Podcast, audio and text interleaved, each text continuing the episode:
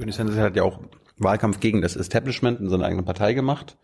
Seid ihr, sind die Grünen, gehören die schon zum politischen Establishment in Deutschland? Das muss man, glaube ich, klar bejahen. Nach 35 Jahren oder mehr als das äh, sind wir etabliert, aber ich würde nach wie vor sagen, im besten Sinne. So, eine neue Folge Jung Naiv. Wir sind in Berlin, aber warum sitzen wir jetzt hier gegenüber vom Wirtschaftsministerium? Machst du einen Watchblock oder?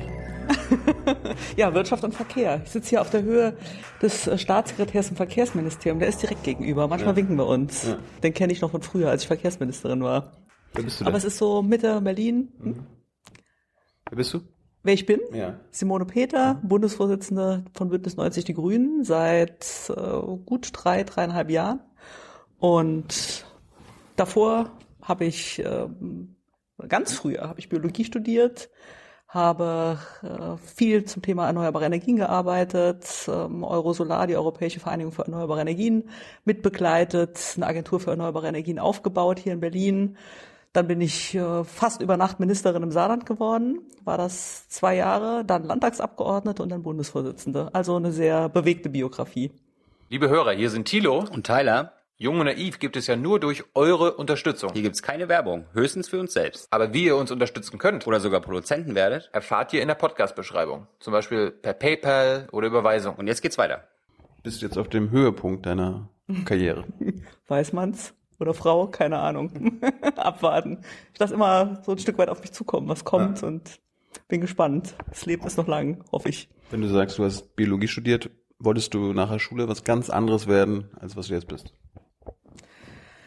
Mm, eigentlich gar nicht. Ähm, ich wollte auf jeden Fall irgendwas gestalten. Ich wollte was im Bereich Umwelt machen. Ähm, bin in der Zeit groß geworden in den 80ern, als das Thema Waldsterben, ähm, verdreckte Flüsse, Überdüngung der Böden schon Thema waren und da lag das Biologiestudium nah und bin auch in der politischen Familie groß geworden. Meine Mutter war schon mal Ministerin im Saarland, im Kabinett von Oskar Lafontaine noch zu SPD-Zeiten, genau. Und äh, das Thema Politik war halt immer auf der Agenda. Ähm, wir haben zusammen am Zaun des Kraft, Kernkraftwerks Kattenom gerüttelt. Wir waren zusammen bei den Demos gegen NATO-Doppelbeschlüssen. Das hat politisiert. Ich denke, ähm, ob man Politik machen will oder nicht, das, das ist nicht bestimmt. Ähm, das ist nicht vorgezeichnet, aber ist vielleicht, kam auch vielleicht nicht von ungefähr, dass ich das geworden bin. Aber du hast erstmal studiert und nicht Politik gemacht. Also zu Ende studiert, auch mal, hast du einen normalen Job mal gehabt? Ja, mehrere. Ja.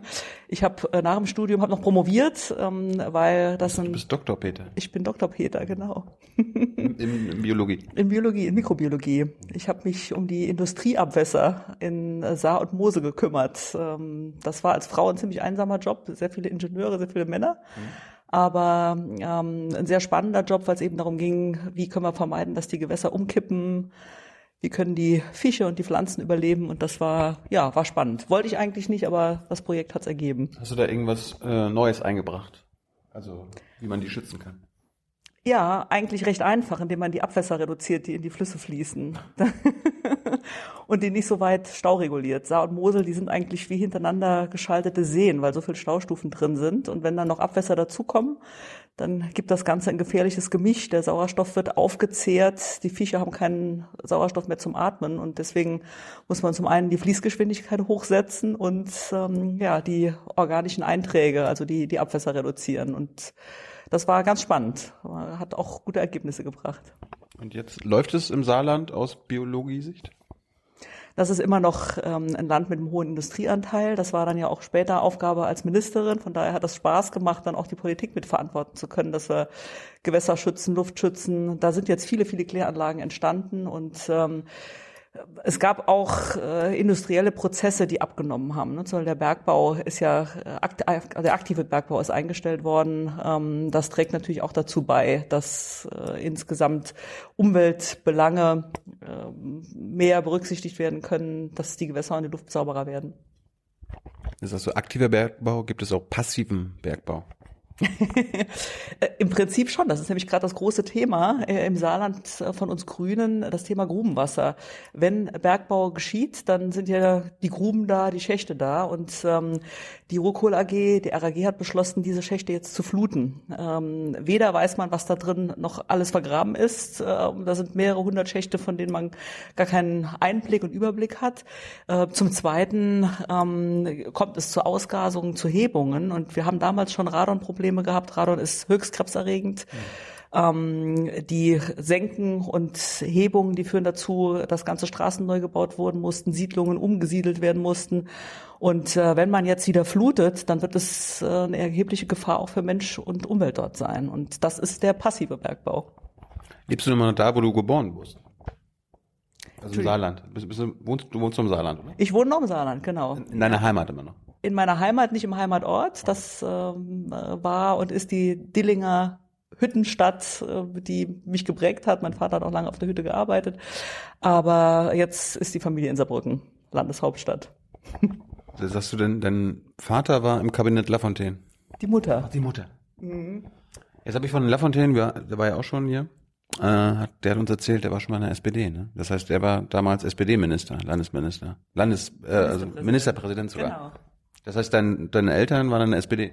Meine Eltern waren in der SPD, die haben sich schon in den 50er Jahren äh, für die SPD im Saarland engagiert und ähm, wir sind eine, eine stark frauengeprägte Familie. Also die, die Frauen hatten den Vortritt und ähm, ja, meine Mutter äh, ist dann mit Frauenpolitik, mit Sozialpolitik, mit Gesundheitspolitik in dieses Kabinett rein, 1985. Das war das erste Kabinett Lafontaine, wo er eine absolute Mehrheit organisiert hat und ähm, war dann sieben Jahre Ministerin. Warum bist du kein Sozi geworden? Mm, glaube, dass ganz viele Dinge da zusammenkamen. Zum einen, die Grünen sind die Partei meiner Zeit. In den 80er Jahren stand die Umweltbelastung, habe ich ja eben schon gesagt, ne, der, die Alternative zu Atomkraft und Kohle schon auf der Agenda, erneuerbare Energien. Frauenpolitik, das ist zwar eine Sozialisierung von der Familie her, aber äh, war einfach über die grüne Bewegung viel stärker besetzt. Die Friedensprozesse, ich habe mich bei den Grünen besser aufgehoben gefühlt. Das waren interessante Debatten auch in den Ortsgruppen, habe dann irgendwann in Saarbrücken während des Studiums dazu gestoßen und fand das einfach klasse, was die gemacht haben. Das hat genau gepasst und deswegen bin ich damals zu den Grünen. Wann, wann war das? Irgendwie Anfang 80er? Nee, es war dann in den 90ern. Ich, ähm, ja, ich habe im äh, an der Uni vor allen Dingen Hochschulpolitik gemacht, war da im Aster, äh, war Fachschaftsvorsitzende, sagt man das heute noch so? Ja, ich glaube. Ähm, ähm, also habe die Fachschaft mitgegründet, war da engagiert gegen das Gentechnikgesetz und das war eine politische Sozialisierung, die dann irgendwann den Weg auch in die Partei geführt hat. Jetzt haben wir ja viele Studenten hier und wahrscheinlich auch viele Studenten, die irgendwie auch im Aster aktiv sind in ihren, an ihrer Uni. Bringt das was? Bringt auf jeden Fall was. Ich finde es bedauerlich, dass, ähm, dass das Engagement nicht mehr so lebendig und wild ist wie in den 70er, 80er Jahren. Ähm, trotzdem sind es ja Interessen, die die Hochschule insgesamt angehen. Äh, auch da nochmal mit dem Blick, das beobachte ich gerade auch, zweites wichtiges Thema im Saarland, die Reduktion der Mittel, das Ausdünnen der Hochschule. Und ähm, da sind doch gerade die Studierenden gefragt, deutlich zu machen, dass wir eine breite Ausbildung brauchen, dass es nicht äh, nur ganz konkrete selektive Studiengänge braucht, sondern dass dass man ein breites Allgemeinwissen braucht und ähm, für den Standort zu kämpfen. Das ist ja auch ein, ein Punkt, den der AStA mit vertritt. Also war dein Studium damals noch so, wie, wie du dir das heute vorstellst?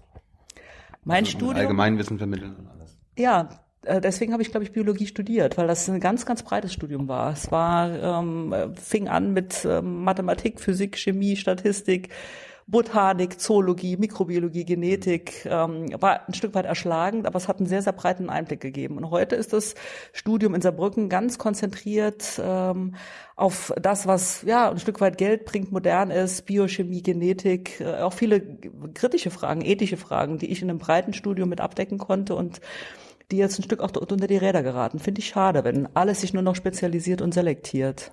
Wie erklärst du dir das? Hat mit Fördermitteln zu tun. Ähm, da stecken teilweise Industrieinteressen dahinter, hat damit zu tun, ähm, dass die Leute, die Studierenden diese Wege einschlagen wollen, also irgendwas, wo man Geld mit verdient, hat aber dann den Nachteil, ähm, dass zum Beispiel die Allrounder diejenigen fehlen, die ein Ökosystem verstehen. Wenn man rein auf Gentechnik, Mikrobiologie konzentriert ist, versteht man nicht mehr, ähm, was die größere Lebenswelt, äh, die Umwelteinflüsse mit dem Ökosystem machen. Das finde ich schade. So, dann bist du Anfang der 90er in die Partei gegangen. Mhm. Da war ja gerade die Wende. Hat sich die Partei dann so verändert und so? Ich meine, die, irgendwann seid ihr auch an die, seid ihr, aber sind die Grünen ja auch im Bund an die Macht gekommen. Genau. Und? War spannend. War eine sehr spannende Zeit. Hab das ähm, teilweise von Saarbrücken aus erlebt, teilweise von Berlin, weil ich einen Bruder habe, der hier äh, in Berlin schon lange, lange lebt und äh, in der Mauernähe äh, am Checkpoint Charlie eine kleine Galerie hatte und ähm, so diese Umsturzprozesse in der DDR, in der ehemaligen DDR zu erleben und das, was, äh, wie sich Deutschland dann daraus entwickelt hat, das war spannend. Und auch, dass wir äh, dann eine Vereinigung mit dem Bündnis 90 vollzogen haben, äh, ebenfalls als Bürgerinnen-Bürgerbewegung, war eine spannende Zeit.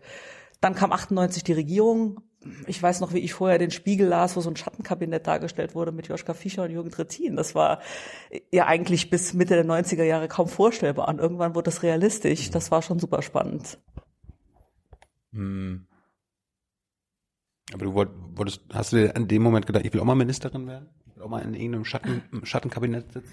Nee, damals war ich noch mitten in der Doktorarbeit und ähm, mir wurde irgendwie langsam klar, dass ich äh, keine Lust habe, rein naturwissenschaftlich zu arbeiten. Ich saß da von morgens bis abends im Labor, habe kleine Bröbchen untersucht und mit Chemikalien romantiert und auf der anderen Seite abends politisch diskutiert. Ich wollte schon irgendwas anderes machen. Und ähm, dann kam die Idee, nach Bonn zu gehen. Ich weiß nicht, ob dir der alternative Nobelpreisträger Hermann Scheer noch was sagt. Der ist eigentlich die Koryphäe im Bereich der erneuerbaren Energien. Der hat in den 80er Jahren schon Bücher geschrieben, dass wir weg müssen von der Atom- und Kohleindustrie und äh, hin zu den Erneuerbaren. Und äh, da bin ich hin und habe mitgearbeitet. Das war super spannend. Also der hat auch ein sehr großes weltweites Renommee gehabt, auch den alternativen Nobelpreis bekommen, weil er einfach ein anderes Energiesystem etablieren wollte. Und ähm, ja, dann bin ich von der Naturwissenschaft eigentlich ganz weg und das war dann schon auch politisch. Deine Doktorarbeit hast du dann irgendwie Ende 90er fertig gehabt?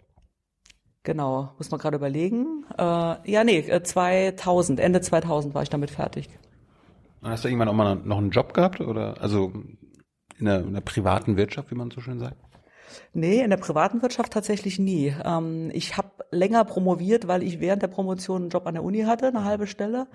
Äh, das war ganz gut, weil ich 99 zum ersten Mal für den Saarländischen Landtag kandidiert habe. Ähm, mehr oder weniger überraschend. So diese äh, politischen Positionen kamen oft überraschend in meinem Leben. Und ähm, 99 wurde ich gefragt, ob ich für den Landtag kandidieren wollte. Das war mitten in der Promotionszeit.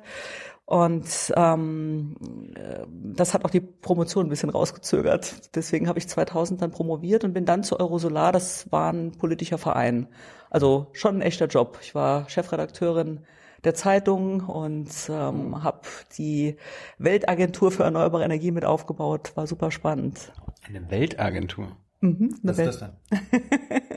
das war der World Renewable Energy Council, den Hermann Scheer, der sehr, sehr viele globale Kontakte hatte, wirklich nach USA, Australien, Afrika, ähm, alle Menschen zusammengebunden hat, die das Thema erneuerbare Energien voranbringen wollten. Und das war ein Netzwerk, was auch dazu geführt hat, dass irgendwann eine Agentur, eine internationale Agentur für erneuerbare Energien ausgebaut und aufgebaut wurde, unterstützt durch die Bundesregierung. Gibt's die immer noch? Die gibt's immer noch. Das ist die IRENA.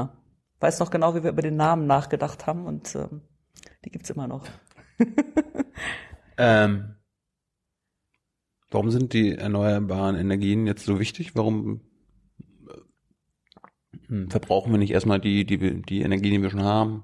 Ist ja noch genug Kohle in, im Boden? Öl haben wir auch mal noch. Genau das dürfen wir nicht mehr. Die Kohle muss im Boden bleiben und äh, das Öl möglichst auch, äh, der Ölverbrauch auch reduziert, weil wir gerade äh, Beschlüsse in Paris gefasst haben im vorletzten Jahr, die gesagt haben, wir müssen weg vom CO2-Ausstoß und äh, da ist der Energiesektor ja ein ganz gravierender. Das heißt, ähm, raus aus der Kohle, äh, weg von der Ölverbrennung und ähm, der andere Bereich, Nuklearnutzung, Atomkraftnutzung, das wollen wir absolut nicht mehr. Bin selber neben einem Schrottreaktor aufgewachsen. Ähm, also ich bezeichne ihn ganz bewusst so, weil ich als Ministerin die, äh, die Gutachten gesehen habe auch selber in dem Ding drin war. Ähm, die Kernkraftwerke, die an der französischen Grenze, belgischen Grenze, schweizerischen Grenze stehen, die gehören eigentlich alle sofort abgeschaltet und ähm, dazu brauchen wir jede Menge erneuerbare Energien, um das zu ersetzen. Und Frankreich spürt jetzt gerade einen ähm, eine riesige Gefahr eines Blackouts, weil die mit ihren Atomkraftwerken kaum mehr nachkommen. Da sieht man, dass es auch andere Energiequellen braucht. Ist Atomkraft schlimmer als Kohlekraft? Akut sicher ja. Ähm, bei der Kohle ist eben das Problem, wenn wir weiter auf Kohle setzen und das CO2 ausstoßen, dann entziehen wir uns die Lebensgrundlagen für die zukünftigen Generationen. Das heißt, das CO2 ist auch ein Gift, was raus muss, was weg muss. Aber wenn natürlich ein äh, Reaktorunfall passiert oder wir an die wahnsinnigen Mengen äh, der, des nuklearen Abfalls denken, dann ist das auch ein wahnsinniges Risikopotenzial. Ich würde es nicht gegeneinander aufwiegen. Das eine ist eher für die Zukunft richtig schlimm, äh, die, der CO2-Ausstoß über die Kohle und das andere, ähm, ja, bringt es auch ein dauerhaftes Problem. Aber beides sollte schnell weg. Ich meine, bei der Atomkraft war ja das, war ja der Vorteil, dass da kaum CO2-Ausstoß herrscht. Ja, also es gibt auch einen CO2-Ausstoß, aber das Gravierende ist natürlich die Gefährlichkeit äh, des Nutzens. Also wir haben ja leider die Unfälle in Tschernobyl, in Fukushima, da war ich damals selber Ministerin, musste mit überlegen, äh, wie kriegen wir die Sicherheitsmaßnahmen hier angelegt. Damals wurde dann der Stresstest gemacht, der gezeigt hat, dass massenweise europäische Reaktoren nicht sicher sind mhm. und dass das nicht nur in Japan passieren kann, sondern auch bei uns. Und wenn man sieht, dass da weite Gebiete nach wie vor gesperrt sind, dass das ein akutes äh, Lebensrisiko ist, dann sage ich weg damit, so schnell wie möglich. Das warst du Chefredakteurin. Mhm. So richtige, so eine journalistische Chefredakteurin? Für eine Energiezeitung, also nicht für ganz allgemeine. So ein Lobbyverband oder was? Verein.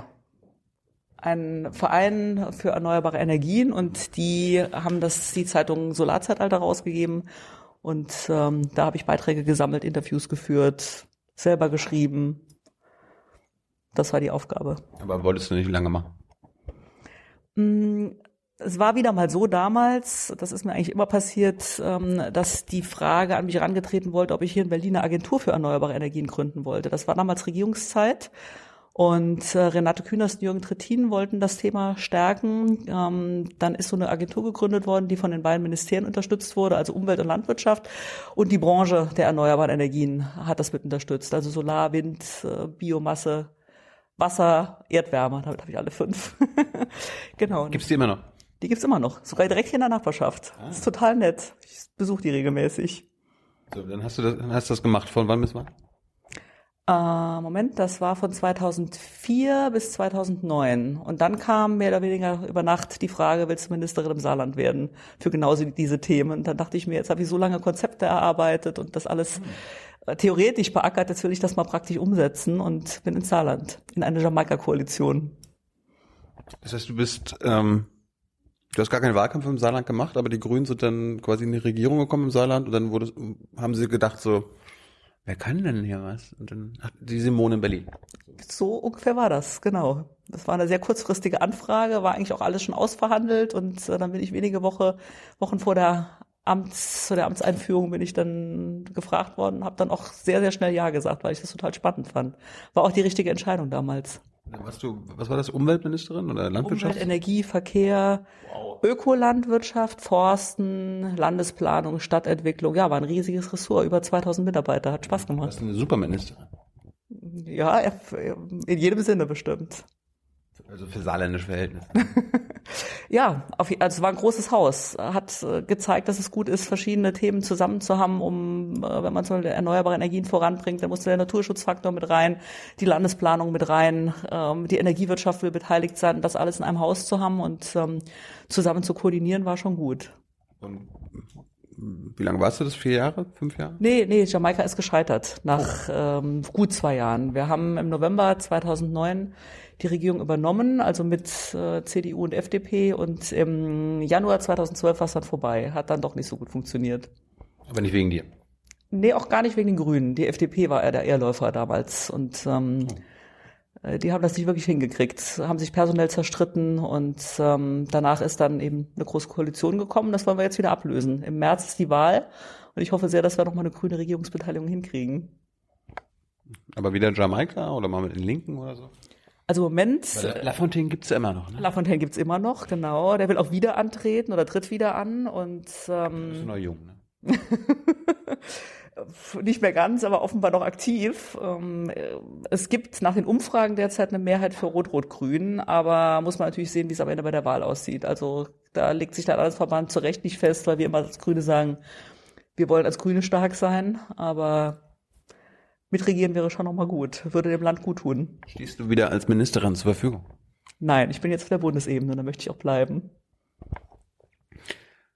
Hast du große Projekte gehabt in deiner Zeit als Ministerin? Also hast du irgendwie so ein, so ein Hauptprojekt gehabt, wo du gesagt, das nehme ich mir jetzt vor dir für die nächsten vier Jahre. Okay, sind nur zwei geworden, zweieinhalb.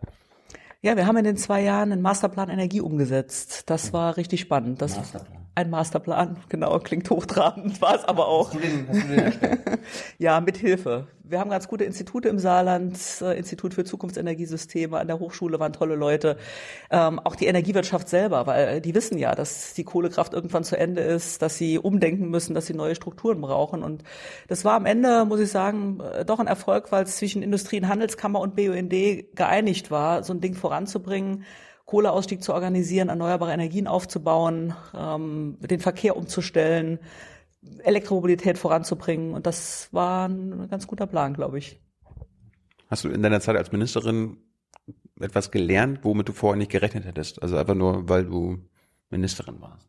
Boah, jeden Tag. Also zunächst mal diese hierarchischen Strukturen. Ich bin im Elternhaus groß geworden, ähm, äh, wo es immer so die Ansage gibt, wir machen arbeitswissenschaftliches Prinzip, alles wird geteilt, ne, so Spülmaschine ausräumen und so.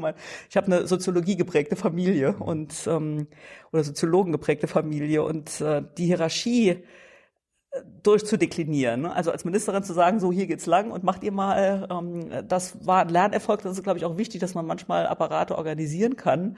Aber ich habe es dann doch bis zum durch Schluss durchgetragen, dass es immer eine Gruppe gab, äh, die mit überlegt haben und ähm, dass es dann eben doch nicht so von unten oben nach unten ja verordnet wurde. Das, das liegt mir nicht. Habe ich immer noch Schwierigkeiten mit. Inhaltlich? Inhaltlich riesige Themen. Äh, Das Saarland ist ähnlich wie Nordrhein-Westfalen Industrieland, ähm, hat viele Arbeitsplätze im Industriesektor verloren, Stahlindustrie, auch ne, grenzüberschreitend Lothringen. Das sind ja ganz ähm, äh, ja Regionen ohne äh, Strukturen, ohne Zukunftsstrukturen. Und ähm, im Saarland sollte die Herausforderung gelingen, dass man eben neue Arbeitsplätze schafft. Und das war im Bereich Energiewende durchaus ein Erfolg. Da steht jetzt die große Herausforderung Automobilindustrie an schaffen wir das in Deutschland generell umzusteuern, wenn man sich anguckt, wie sich Amerikaner, Chinesen, Japaner auf den Weg machen. Und ähm, das fand ich spannende Debatten, auch einfach mit allen Ebenen. Das Saarland ist klein, es galt immer als Modellregion. Die 52 Bürgermeister, die hat man teilweise an einem Tag äh, mehrheitlich an den Tisch bekommen, um zu überlegen, wie stellen wir die Landesplanung um, um Null-Emissionsregionen voranzubringen. Und ähm, ja, ich muss sagen, man, da lernt man einfach jeden Tag. Das, das ist ein riesen Lernfeld und äh, es ist inhaltlich, politisch, äh, strukturell spannend. Hast du als Ministerin auch mal einen Fehler gemacht? Hast du mal Scheiße gebaut? Ich glaube relativ wenig in den zwei Jahren. Das kann immer passieren, aber mh, kann mich jetzt nicht an einen größeren Unfall passieren, also äh, erinnern, Entschuldigung. Ähm, eher, dass die Leute es gut fanden, dass mal jemand mit neuer Idee rankam. Vorher hat die CDU fast eine Dekade regiert und dann schleift sich eben vieles ein. Also wir konnten vieles, vieles anstoßen, hatten auch einen guten Plan äh, im Kopf. Die Staatssekretäre, das Haus war mitgenommen. Nee, kann mich eigentlich an keinen größeren Unfall erinnern. Und dann ist die, ist die Jamaika-Koalition gescheitert. Was ist dann passiert? Dann gab es Neuwahlen. Dann bin ich als Spitzenkandidatin angetreten, war dann im Landtag zweieinhalb Jahre. Ja, dann kam schon die Frage äh, nach der Wahl 2013, der Bundestagswahl, möchte nicht äh, hier im Bund Verantwortung tragen. Und äh, das kam auch relativ kurzfristig, aber ich der- mich in der, in der Bundespartei. in der Bundespartei, genau. Warum, Ja. Warum hast du da gesagt, so traue ich mir zu? Ich glaube, das ist einfach die Historie der Jobs und Herausforderungen vorher gewesen. Ich habe hier eine Agentur für erneuerbare Energien mit zehn Leuten geleitet, bin dann Ministerin geworden mit über 2000 Leuten in der Verantwortung. Das hat für mich damals erstaunlich gut geklappt. Ähm, das heißt, wenn man das Engagement mitbringt und, und Lust hat, Dinge zu gestalten, dann, äh, dann geht das ganz gut. Und das erlebe ich ja bei anderen auch. Ne? Robert Habeck, Schleswig-Holstein, äh, andere Ministerinnen, Minister, die einfach so ein, so ein Stück Leidenschaft mitbringen. Und da kann man sogar einen Beamtenapparat mitnehmen, äh, der, der merkt, man meint das wirklich ernst und will die Dinge voranbringen. Und ähm, klar, die Bundesebene ist schon nochmal eine andere Ebene, aber es äh, war eine Herausforderung. Ich habe damals gesagt, ja, ich möchte mit aufbauen, diese Niederlage überwinden, die wir da 2013 verantworten mussten, überleben mussten. Und ähm, deswegen bin ich da auch gesprungen. Jetzt hier, so ein Parteichefin ist ja jetzt was anderes als eine, ein Ministeramt oder Chefredakteurin in so, einem, in so einer Agentur. Was ist der Unterschied? Absolut. Also zunächst mal die Themenvielfalt. Äh, auch war zwar als Ministerin auch für die Bundesratsangelegenheit zuständig. Das heißt, ich musste im Kabinett immer als Grüne unsere Interessen verteidigen. Das war damals nicht einfach, weil wir äh, dann schwarze und gelbe Partner im Kabinett hatten, also CDU und FDP, und gegen eine schwarz-gelbe Bundesregierung unsere Interessen durchbringen. Ähm, das hieß aber auch harte Kämpfe in, in allen Themenfeldern. Und das hat schon sehr viel geholfen, aber ist natürlich so, wenn ich hier montags morgens äh, aufschlage, dann steht ein riesen Kameratross vor der Tür und will zu allen Themen, die übers Wochenende aufgeschlagen sind, eine Meinung haben. Also die Vielfalt, ähm, Ministerjob ist äh, mehr Projekte umsetzen, Parteivorsitzende ist äh, politische Vorgaben diskutieren, ähm, mit der Partei die Zukunft äh, ja, Deutschlands, Europas voranbringen und das ist eine weiter, weitergehende Aufgabe. Wenn du sagst, Montag stehen die Kameras vor der Tür, sagst du auch manchmal, ich habe heute nichts zu sagen oder ich will dazu nichts sagen. Schickst du sie mal weg. Nee, meistens sind die Fragen schon recht spannend. Man überlegt sich ja am Wochenende dann auch ähm, auf Basis dessen, was berichtet wurde, was sage ich dazu? Also äh, ich bin ein politischer Mensch und dann nehme ich die Dinge auch auf, die in der politischen Diskussion sind und möchte dazu auch meinen Kommentar abgeben. Mhm. Manchmal ist es dann so, dass man auch sagt, okay, da habe ich jetzt noch nichts zu gelesen, da muss ich mir erst eine Meinung bilden, aber meistens kann ich dazu was sagen und will auch was sagen. Bist du denn Parteivorsitzende geworden nach der Bundestagswahl 2013. Genau. Genau, so im Sommer, die, die Wahl war damals ja im September und äh, im Sommer kamen so die ersten Stimmen. Ähm, kann sein, dass sich im Bundesvorstand Veränderungen ergeben. Hast du Lust? Und ähm, dann war das noch ein Stück weit weg, als dann am, am Wahlabend selber über die DPA, also Deutsche Presseagentur, äh, die Meldung lief, Simone Peter könnte Nachfolgerin sein, dachte ich, oh, jetzt kommt es doch auf mich zu, jetzt muss ich mal näher darüber nachdenken. Und ähm, dann war das eine sehr ereignisreiche Woche mit viel Telefoniererei, aber die Entscheidung war dann relativ schnell klar. Aber du musstest erstmal gewählt werden, oder? Ich musste gewählt werden, genau. Gegenkandidat? Nee, beim ersten Mal nicht, beim zweiten Mal ja. Oh. Ja. ja eine Brandenburgerin, die relativ unbekannt äh, kandidiert hat beim letzten Mal, aber dann doch abgeschlagen war. Und ich habe das Rennen gemacht nach zwei Jahren nochmal. Bis jetzt Ende diesen Jahres und dann werden nochmal Wahlen stattfinden. Jetzt bist du aber nicht alleinige Chefin, sondern du teilst dir den Job.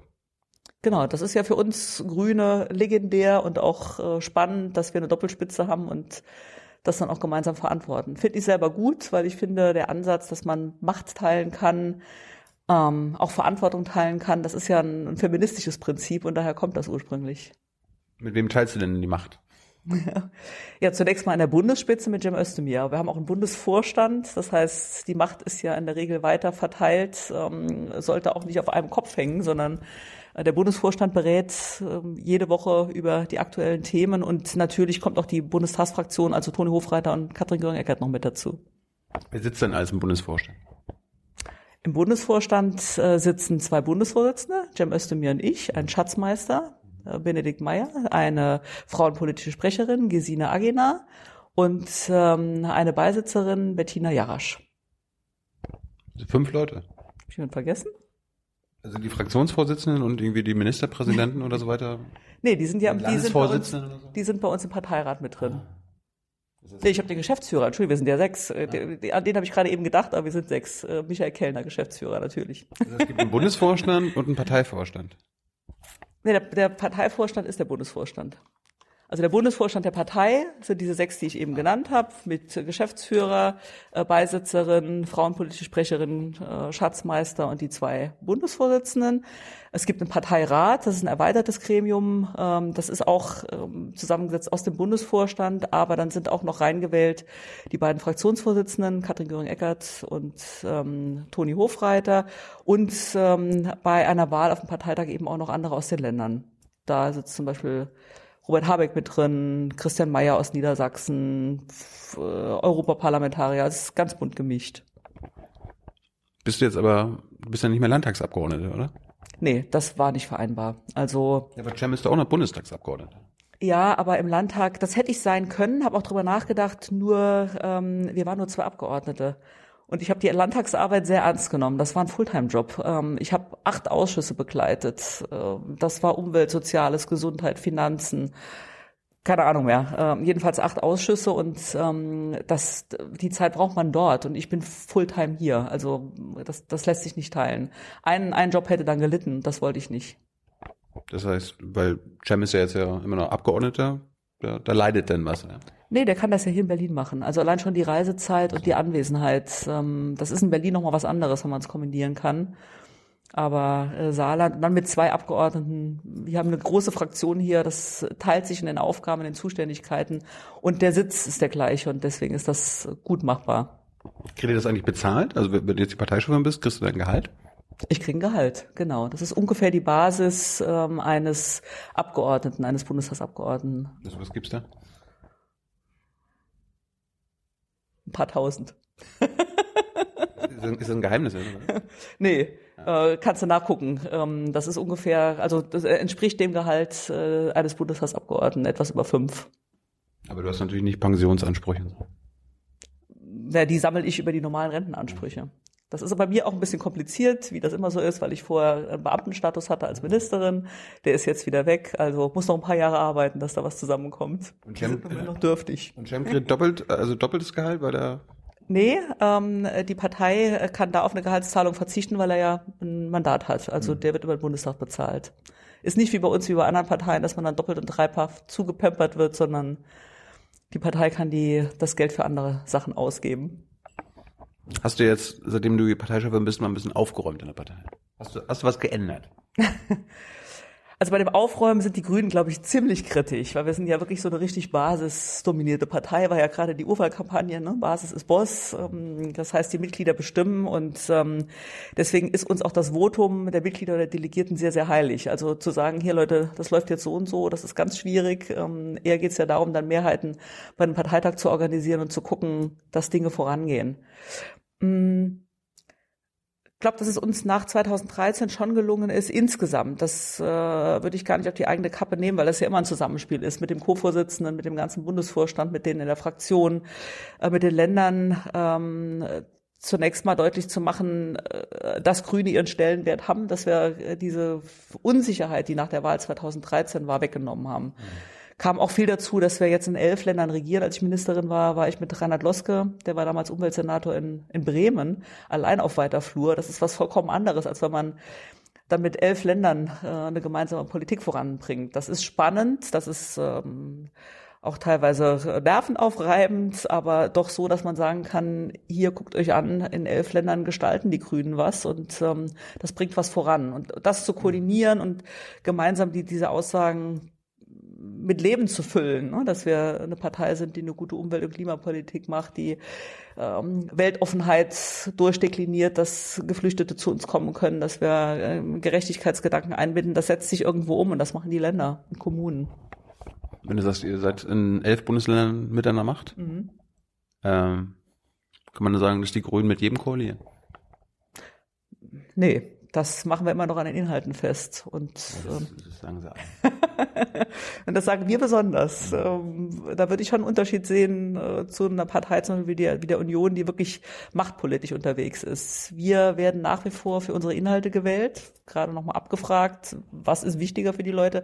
Personen werden im medialen Zeitalter immer wichtiger, aber unsere Leute wollen auch eine gute Programmatik hinten dran. Und ähm, deswegen ist immer das, was können wir umsetzen. Und ich sehe das im Moment überall wirklich erfolgreich. Also wenn ich mir gerade die jüngsten Umfragen angucke, Niedersachsen 14 Prozent gestiegen, Nordrhein-Westfalen stabil bei 10 Prozent, äh, Bayern keine Regierungsbeteiligung, aber auch bei 13. Also ähm, die Leute nehmen unsere Politik wahr und, und unterstützen das, was wir machen. Das ist die einzige Partei, gut, abgesehen von der AfD, mit der er nicht koaliert, ist die CSU.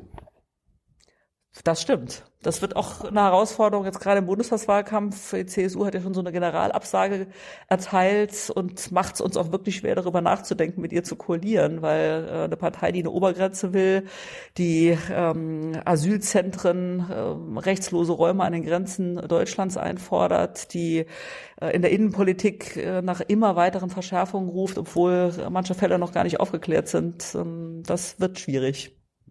Aber in Bayern selbst könnte man irgendwann eine Koalition machen, wenn die CSU nicht mehr die alleinige Mehrheit hat.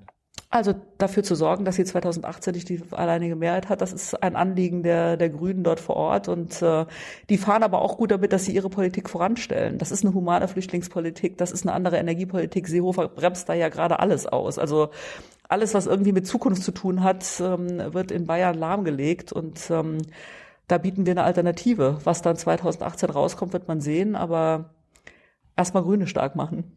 Der Horst ist ja auch Parteichef. Habt ihr was gemeinsam als Parteichefs? Der Horst? Also so die Art und Weise, wie er Partei führt und ähm, was er an inhaltlichen Aussagen übermittelt, würde ich sagen, da ist sehr, sehr wenig gemeinsam. Und ähm, deswegen muss man auch gegenüber der CDU deutlich machen, äh, wenn es ein Bündnis mit der Union geben sollte, dann braucht es klare Bekenntnisse auch in Richtung uns Grünen. Und ähm, da kann es kein Festhalten an der Obergrenze geben oder ähm, das Festhalten an Atom- und, und, Kohleenergie oder äh, eine innere Sicherheitspolitik, die äh, Law and Order durchdrückt, statt zu überlegen, was sind die wirklichen Probleme. Aber das war jetzt inhaltlich, vielleicht vom Führungsstil oder Ne, haben wir gerade gesagt, also so wie man eine Partei führt, von oben nach unten durchzudrücken, das ist nicht unser Politikstil. Da haben wir einen anderen Ansatz und ähm, das finde ich auch gut. Jetzt gerade wie bei der Wahl, ne, äh, grüne Urwahl, wir haben jetzt ein Spitzenduo gewählt und das hat die Basis bestimmt. Das wäre doch in der Union undenkbar. Aber ich meine, warum nimmt ihr euch die CSU zum Beispiel als Vorbild? Ich meine, Horst regiert da so ein bisschen als Sonnenkönig. Ähm, die da 50 Prozent in Bayern. Vielleicht braucht es eine Simone, eine Sonnenkönigin. Also mit Sonnenkönigin hätte ich kein Problem, äh, wenn man das auf die Solarenergie bezieht. Aber ah. auf die Art und Weise, wie Politik gemacht hat, wird und äh, was man da nach vorne stellt, nee, da haben wir einen anderen Politikansatz. Dann langsam und bedächtig nach vorne kommen, aber ähm, eine CDU-Politik äh, oder CSU-Politik äh, aller, aller Horst Seehofer äh, ist mit uns nicht zu machen. Beschreib uns mal die Rollenverteilung als also mit mit dir und Cem. Also ihr habt ja ihr macht ja nicht beide dasselbe. Nee, genau. Wir haben uns zum Beispiel thematisch aufgeteilt. Ähm, äh, ich habe ja die Steuer- und Finanzkommission geleitet, habe das Thema Umwelt, Energie, Verkehr als Ministerin auch hier mit reingetragen, mache viel Klimapolitik, Landwirtschaft ähm, die Frage der Weltoffenheit, ähm, Minderheitenrechte vertreten, das liegt bei mir im Büro. Und Jem äh, natürlich kommt auch aus seiner Biografie, macht viel zum Thema Integration, war ja auch starkes Thema in den letzten Wochen und Monaten, das Thema Außenpolitik, äh, Türkei, die Frage äh, Sozialpolitik, Rentenkommission hat er betreut. Und äh, von daher ist eine Arbeitsteilung da. Aber das Interessante ist ja, dass man so zusammenbindet, dass man nachher am Ende zusammenspricht und auch ein Konzept vorlegt. Und das ist bisher auch immer gelungen. Was war das letzte Thema, wo du Cem angerufen hast, hast, hast gesagt so, ich kann dazu nicht sagen, mach du das. Eine Abstimmung ist ja jede Woche da und ähm, oft auch zwischendrin. Also wir sehen uns regelmäßig. Wir haben hier Büros Tür an Tür. Wir sitzen ja gerade in meinem. Äh, sein Büro ist hier angedockt. Das ist eine. Ist er da? Nee, der ist noch in Kanada. Ach, in Kanada. Ja, der ist nach Kanada gefahren direkt nach der Urwahl. Der hatte sich mal die Kontakte ähm, mit kanadischen, amerikanischen grünen Unternehmen rausgesucht, um jetzt noch die Zeit zu nutzen, bevor der harte und heiße Wahlkampf losgeht. Hm. Und äh, warum? Ich meine, jetzt gab es eine Urwahl. Kommen wir mal dazu. Mhm, gern. Warum, warum, warum macht ihr sowas? Das macht keine andere Partei. Warum bildet ihr euch ein, sowas machen zu können? Weil wir von Tradition her äh, wirklich äh, basisorientiert sind. Das heißt, ähm, einfach wissen wollen, was, wie, wie ticken die Mitglieder und was meinen die. Das kommt ja schon von den Ursprüngen, dass es ähm, eine Partei war, die sich aus unterschiedlichen Bewegungen, Organisationen zusammengesetzt hat, verschiedene Themen reingebracht hat. Und ähm, wir hatten ja schon mal eine Urwahl 2013 gab es eine Urwahl, weil mehrere kandidieren wollten. Es gibt immer nur zwei Plätze vorne. Klar ist Männlein, Weiblein, also die Doppelspitze ist vorgeschrieben. Und dann ähm, ist das einfach das ideale Mittel, wenn es verschiedene Kandidaten gibt, hier reinzukommen. Warum, warum habt ihr das erst vor vier Jahren gestartet? Also ich dachte, warum das, ist das nicht Tradition? Nee, das war bisher noch keine Tradition. Ihr habt das dann vorher gemacht, zum Beispiel bei Joschka Fischer oder Trittin und so. Da haben das zumindest Parteitage mit abgestimmt, ähm, auf Vorschlag des Bundesvorstandes oder der Parteienfraktionsspitze. Ähm, da gab es für uns immer schon Voten, aber ähm, da war die Partei vielleicht vorher einiger, es läuft auf den oder die hinaus. Und ähm, vor vier Jahren ähm, gab es eben ein Interesse von vier und mehr Leuten an die Spitze zu kommen. Also vier relativ Prominenten. Das war Jürgen Trittin, Renate Künast, Claudia Roth und Katrin Göring-Eckardt. Mhm. Und dann aber noch ja, fast ein Dutzend Männer, die da äh, zusätzlich Interesse hatten zu kandidieren. Aber von der, von der Führungsspitze gab es eben mehr als zwei. Und ähm, wenn man sich da nicht einigen kann, dann ist eine Urwahl eine gute Idee. Und generell die Legitimation oder die Basis zu haben, das äh, hat schon einen gewissen Sinn. Also wenn ich jetzt Mitglied der Grünen gewesen wäre, während der Urwahl oder vor der Urwahl, hätte ich mich auch aufstellen können. Hätte ich auch, hätte ich auch sagen können, ich möchte neben Cem, Katrin Göring-Eckardt, äh, Toni Hofreiter und Robert Habeck stehen und diskutieren. Diesmal war das nicht mehr ganz so einfach. Das war 2013 so. Wir haben gesagt, man sollte wenigstens ein Votum eines Landes- oder Kreisverbandes haben. Also das äh, wäre so die mindeste Hürde weil wir gemerkt haben, beim letzten Mal war das Personalangebot ja sehr, sehr groß. Das ist dann ein riesiger Aufwand. Es war von Anfang an klar, es läuft auf Jürgen Trittin hinaus, hm, auch wenn es Quereinsteiger gibt. Aber so eine Hürde, Kreisverband ist nun jetzt wirklich eine, die man, die man packen kann, wenn man ein paar Jahre in der Politik ist. Also als einfaches Mitglied nach vorne zu sagen, ich führe jetzt mal hier so eine Partei und die hat ja auch schon eine gewisse Tradition. Ähm, das wollten wir damit ein Stück eingrenzen. Aber eine sehr niedrige Hürde. Hm. Das gab's vier Kandidaten, richtig? Mhm, genau. Eine Frau, drei Männer. Warum, warum, warum hast du hast du da nicht mitgemacht? Damit Katrin wenigstens mal eine Konkurrenz hat. Dieser konkurrenzlos angetreten. Ja, das stimmt. War beim letzten Mal umgekehrt. Da ist Jürgen Trittin eigentlich konkurrenzlos angetreten. Wir hatten drei Frauen auf der anderen Seite. Das ergibt sich mal so und so. Ich meine, auf der Männerseite haben Robert Habeck, ähm, Toni und Jem den, den Hut sehr früh in den Ring geworfen, auch gesagt, sie wollen das werden. Ich habe mir das auch überlegt, aber ähm, ich habe in den letzten Jahren einfach sehr oft, habe ich ja eben erzählt, Sprünge in der Biografie gehabt. Und ähm, ich möchte da für mich auch eine Sicherheit haben, dass es wirklich was bringt. Und ich dachte so nach zwei, zweieinhalb Jahren, das ist noch zu früh. Ne? Jem hat das jetzt nach acht, neun Jahren zum ersten Mal überlegt. Ähm, Jürgen Trittin war lange auf der Bundesebene vorher, Claudia Roth war lange auf der Bundesvorher, Bundesebene, Katrin Göring-Eckert äh, ist es jetzt. Ähm, ich wollte da einfach ein Stück Zeit haben für mich. Und ähm, glaube, wenn man dann so Abwägungen trifft, habe auch noch ein Kind von elf Jahren, der wird jetzt auch größer, da verändert sich auch was für mich, aber ähm, da ist einfach die Schwerpunktsetzung so gewesen, ich mache das nicht. Willst du wenigstens in den Bundestag? Nee. Auch nicht. Das ist bei uns ein ähm, Prozess, der ja aus den Landesverbänden organisiert wird. Ich komme aus dem Saarland, da gibt es einen Bundestagsabgeordneten und ähm, der ist gesetzt und deswegen bin ich da nicht angetreten. Aber du, du wärst ja schon eine Alternative zu Katrin gewesen, oder? Das lässt sich schwer voraussehen. Also wenn ich mir jetzt das Wahlergebnis angucke, ich hätte nicht gedacht, dass es so eng zwischen Robert und, äh, und Jem ausgeht. Ähm, Wahnsinn. Also da hat Robert richtig was hochgezogen. Ähm, es ist ganz schwer abzuschätzen, äh, wie solche Entwicklungen sind. Und ähm, nochmal, ich ruhe da in mir, dass ich nicht angetreten bin. Ich werde als Parteichefin diesen Wahlkampf begleiten. Wir haben jetzt äh, wirklich einiges zu tun, um das Programm auszugestalten, um, um die Themen nach vorne zu bringen. Und ähm, da werden Toni und ich auch an der Seite stehen, ganz klar. Und Robert auch. So, jetzt, wenn ich Grünmitglied gewesen wäre, hätte ich dann nur eine Stimme abgeben können für einen der vier oder zwei? Zwei. Also Oder also Katrin alle bekommen. Maximal zwei. Nee, das musste man verteilen. Also ähm, man musste eine Stimme oder konnte eine Stimme abgeben für die Frau oder einen Mann und einen Mann, äh, beziehungsweise oder, beziehungsweise sich ganz enthalten oder. Kann ich jetzt zwei Männer, kann ich jetzt zwei Männer wählen oder nicht? Nein. Ah. Du konntest eine Frau wählen und oder einen Mann oder sagen, ich enthalte mich komplett oder ich stimme bei beiden mit Nein. Mhm. Sonst war der Zettel ungültig. Für wen hast du denn gestimmt? Das sage ich jetzt nicht. Auf, auf jeden Fall. Ausgewogen. Katrin. Ausgewogen. Ja. Willst du nicht verraten? Nee, das will ich nicht verraten. Was eine schwere Entscheidung. Ach, nö, eigentlich nicht. Nee. Ich war immer sehr dafür zu gucken, äh, dass, dass wir mit beiden Flügeln flü fliegen und die sind auch in der Partei immer noch zugange. Von daher war die Entscheidung relativ klar, aber das würde ich jetzt nicht weiter spezifizieren. Also bist du enttäuscht jetzt von dem Wahlergebnis? Weil Nein. Es gibt ja, es gibt ja jetzt äh, keine zwei Flüge. In der Spitze vertreten uns jetzt äh, eine Realer und ein Realo, aber die verstehen das schon so und ähm, das ist auch der richtige Ansatz für unsere Partei. Äh, wir definieren uns nicht über die Flügel, sondern über die, über die Programmatik. Und ähm, wir haben gute Beschlüsse gefasst jetzt im letzten Herbst. Wir werden ein gutes Programm machen und ähm, die beiden stehen dafür, was wir beschlossen haben und ähm, wir werden das flankieren und eng beraten. Da mache ich mir keine Sorgen, das klappt auch.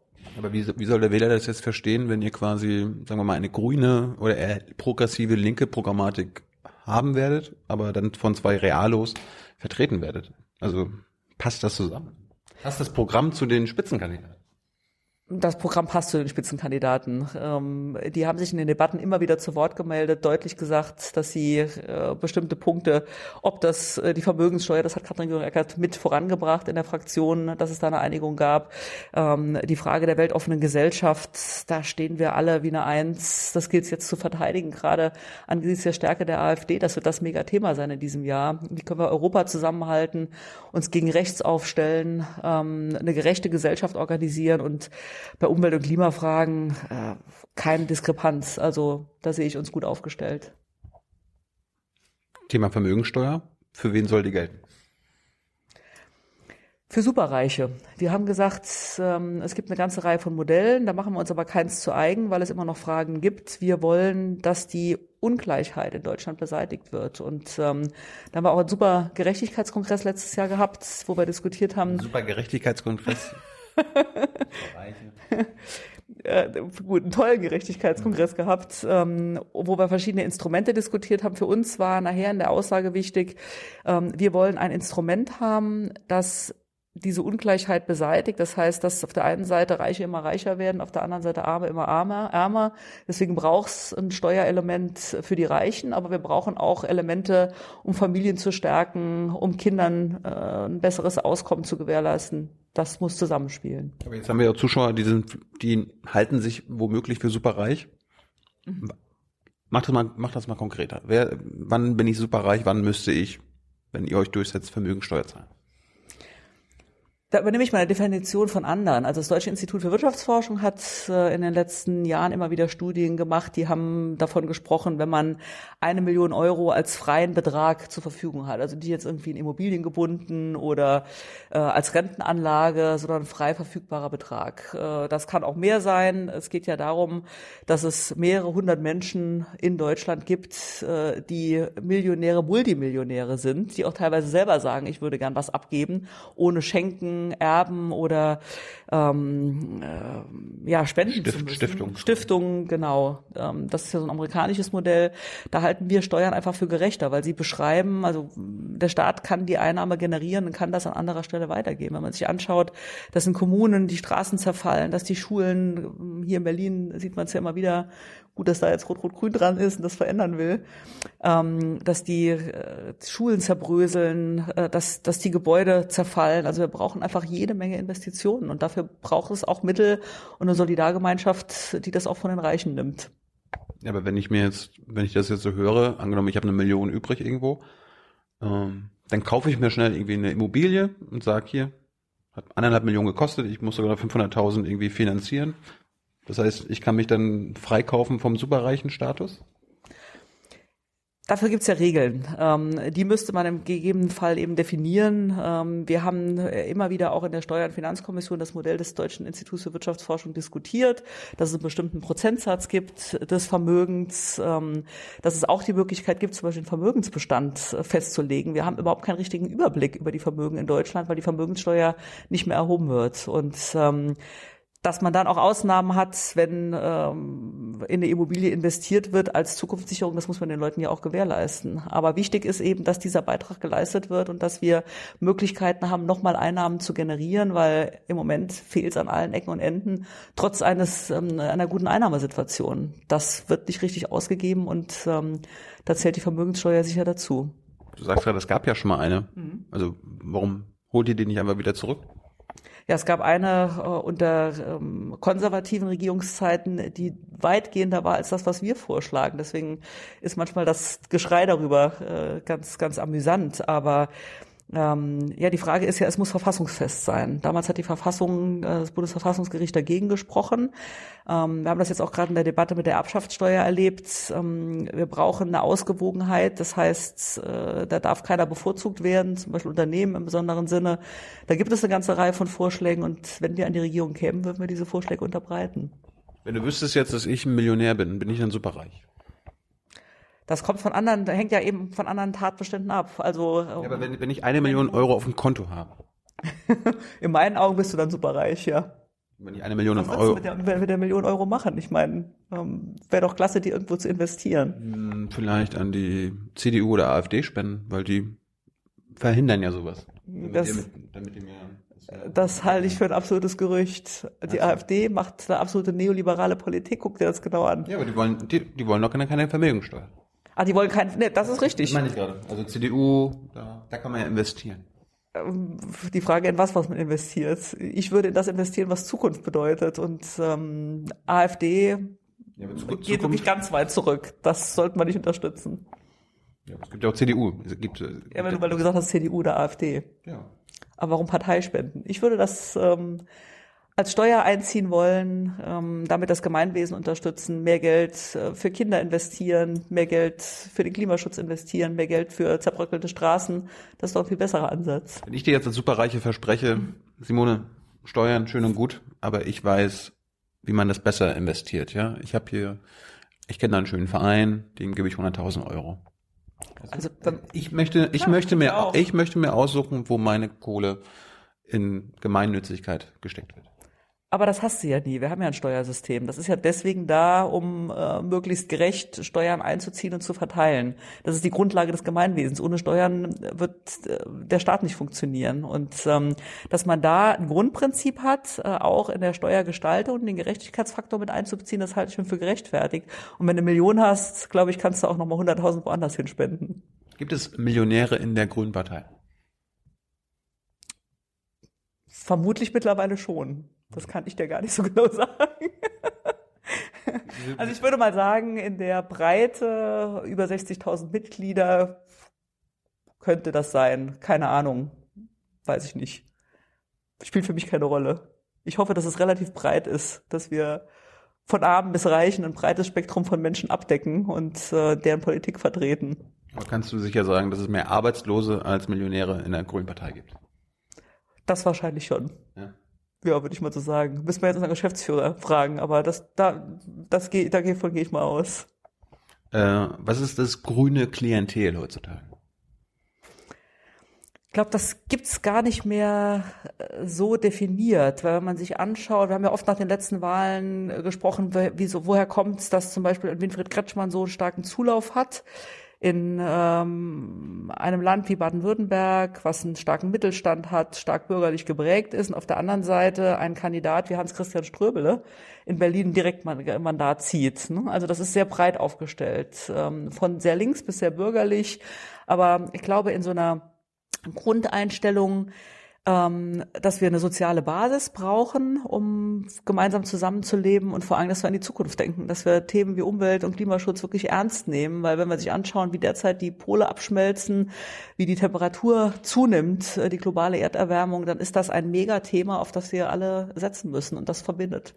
Das, das sagen alle Parteien mittlerweile. Gut, außer die AfD, aber so, Wollte ich gerade sagen. Klimafreundlichkeit. Also, so. Wenn man sich anschaut, Trump, der den Klimawandel leugnet, ähm, da jetzt seine eigenen äh, Agenturen und Organisationen unter Druck setzt, das ist schon relevant. Dagegen müssen wir uns in Europa wirklich wehren. Und wenn man die Politik nicht macht, ne? also Kanzlerin Merkel hat selber unter Paris unterschrieben, aber steigt nicht aus der Kohle aus, hat keine Strategie, um den Verkehrssektor umzubauen, mehr Radverkehr, mehr ÖPNV, ähm, das voranzubringen.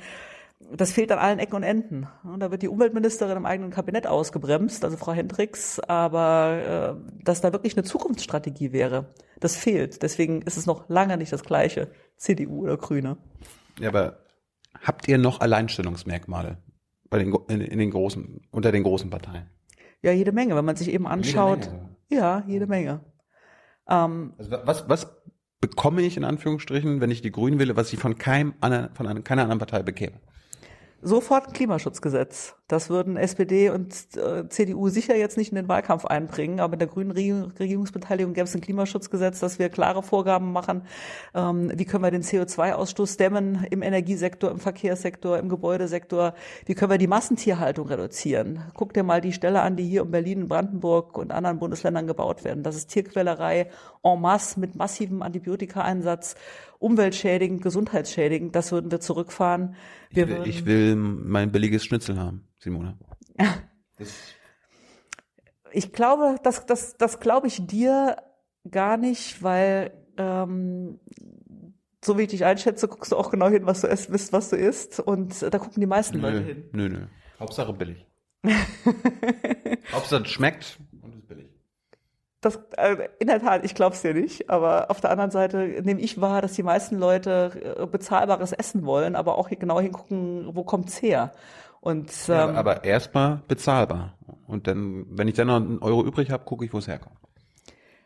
Bezahlbar hieße ja, dass wir die massiven Subventionen, die es derzeit gibt, ne? also zum Beispiel gerade äh, auf EU-Ebene 50, 50 Milliarden Euro in den Agrarsektor, der gar nicht guckt, ähm, wird das in Massentierhaltung oder sonst wo investiert, sondern ähm, der andere Prioritäten setzt. Da ließe sich massiv was umlenken. Und ähm, ich glaube, du kannst auch ein bezahlbares Schnitzel essen, ohne dass es aus Massentierhaltung kommt.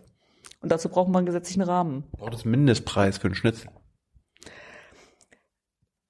Von, von den Debatten halte ich wenig, weil wir haben auch mal als Partei dafür geworben, mhm. äh, Atomausstieg selber machen und den Stromanbieter wechseln. Und das, was am Ende geholfen hat, war das Erneuerbare Energiengesetz als gesetzlicher Rahmen, der vorgegeben hat, dass jede eingespeiste Kilowattstunde aus erneuerbaren Energien vergütet wird.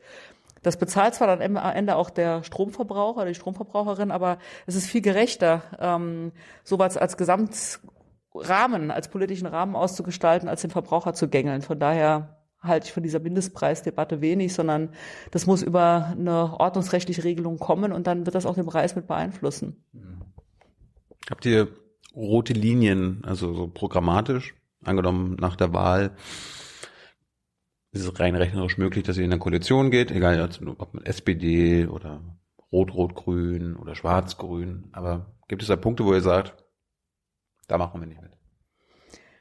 Ich glaube, einer, der uns wirklich allen total am Herzen einer. liegt, äh, ich sage immer einer, den ersten, äh, der wirklich sehr am Herzen liegt, ist das Thema Obergrenze. Ähm, das habe ich ja eben schon mit Blick auf die CSU angesprochen. Also das Asylrecht auszuhebeln, ähm, äh, dadurch, dass man eine Obergrenze setzt und einfach deckelt, ohne individuell zu prüfen, hat jemand den Anspruch auf Schutz bei uns oder nicht. Das, das geht nicht. Das ist inhuman, widerspricht auch der Verfassung, müsste die Verfassung geändert werden. Ähm, das tragen wir nicht mit alle Maßnahmen, die weiter äh, die Zukunft nicht mitgestalten. Also ich erwarte, dass wir einen Kohleausstieg organisieren im Sinne eines Klimaschutzgesetzes, dass wir die Massentierhaltung eindämmen und dass wir nach wie vor auch das Thema Bürgerrechte hochhalten. Also wenn es äh, zum Beispiel nach der Wahl darum ginge, Innenpolitik weiter äh, so auszugestalten, ähm, dass Bürgerrechte mehr und mehr unter die Räder geraten. Stichwort Videoüberwachung, Stichwort Fußfessel. Das diskutieren wir alles gerade in äh, in Maßen, was was ist sinnvoll, aber nicht einfach um um immer wieder neue Gesetzesverschärfungen zu vollziehen. Also Strafverschärfungen, Asylverschärfungen, ähm, da haben wir ganz klare Vorstellungen als Partei. Aber wo sind die roten Linien? Nee, die rote Linie Obergrenze habe ich eben gesagt. Ja. Die rote Klima Grenze, die rote Linie Klimaschutz habe ich auch genannt. Also ein Klimaschutzgesetz muss kommen, um die Möglichkeiten, die Zukunftsmöglichkeiten zu gestalten und auch den Standort zu sichern. Wir werden hier am Standort äh, Automobil, Energie keine Zukunft haben, wenn wir nicht umgestalten. Und dazu brauchst du einen Plan und den wollen wir gerne arbeiten. Keine Obergrenze, Klimaschutzgesetz.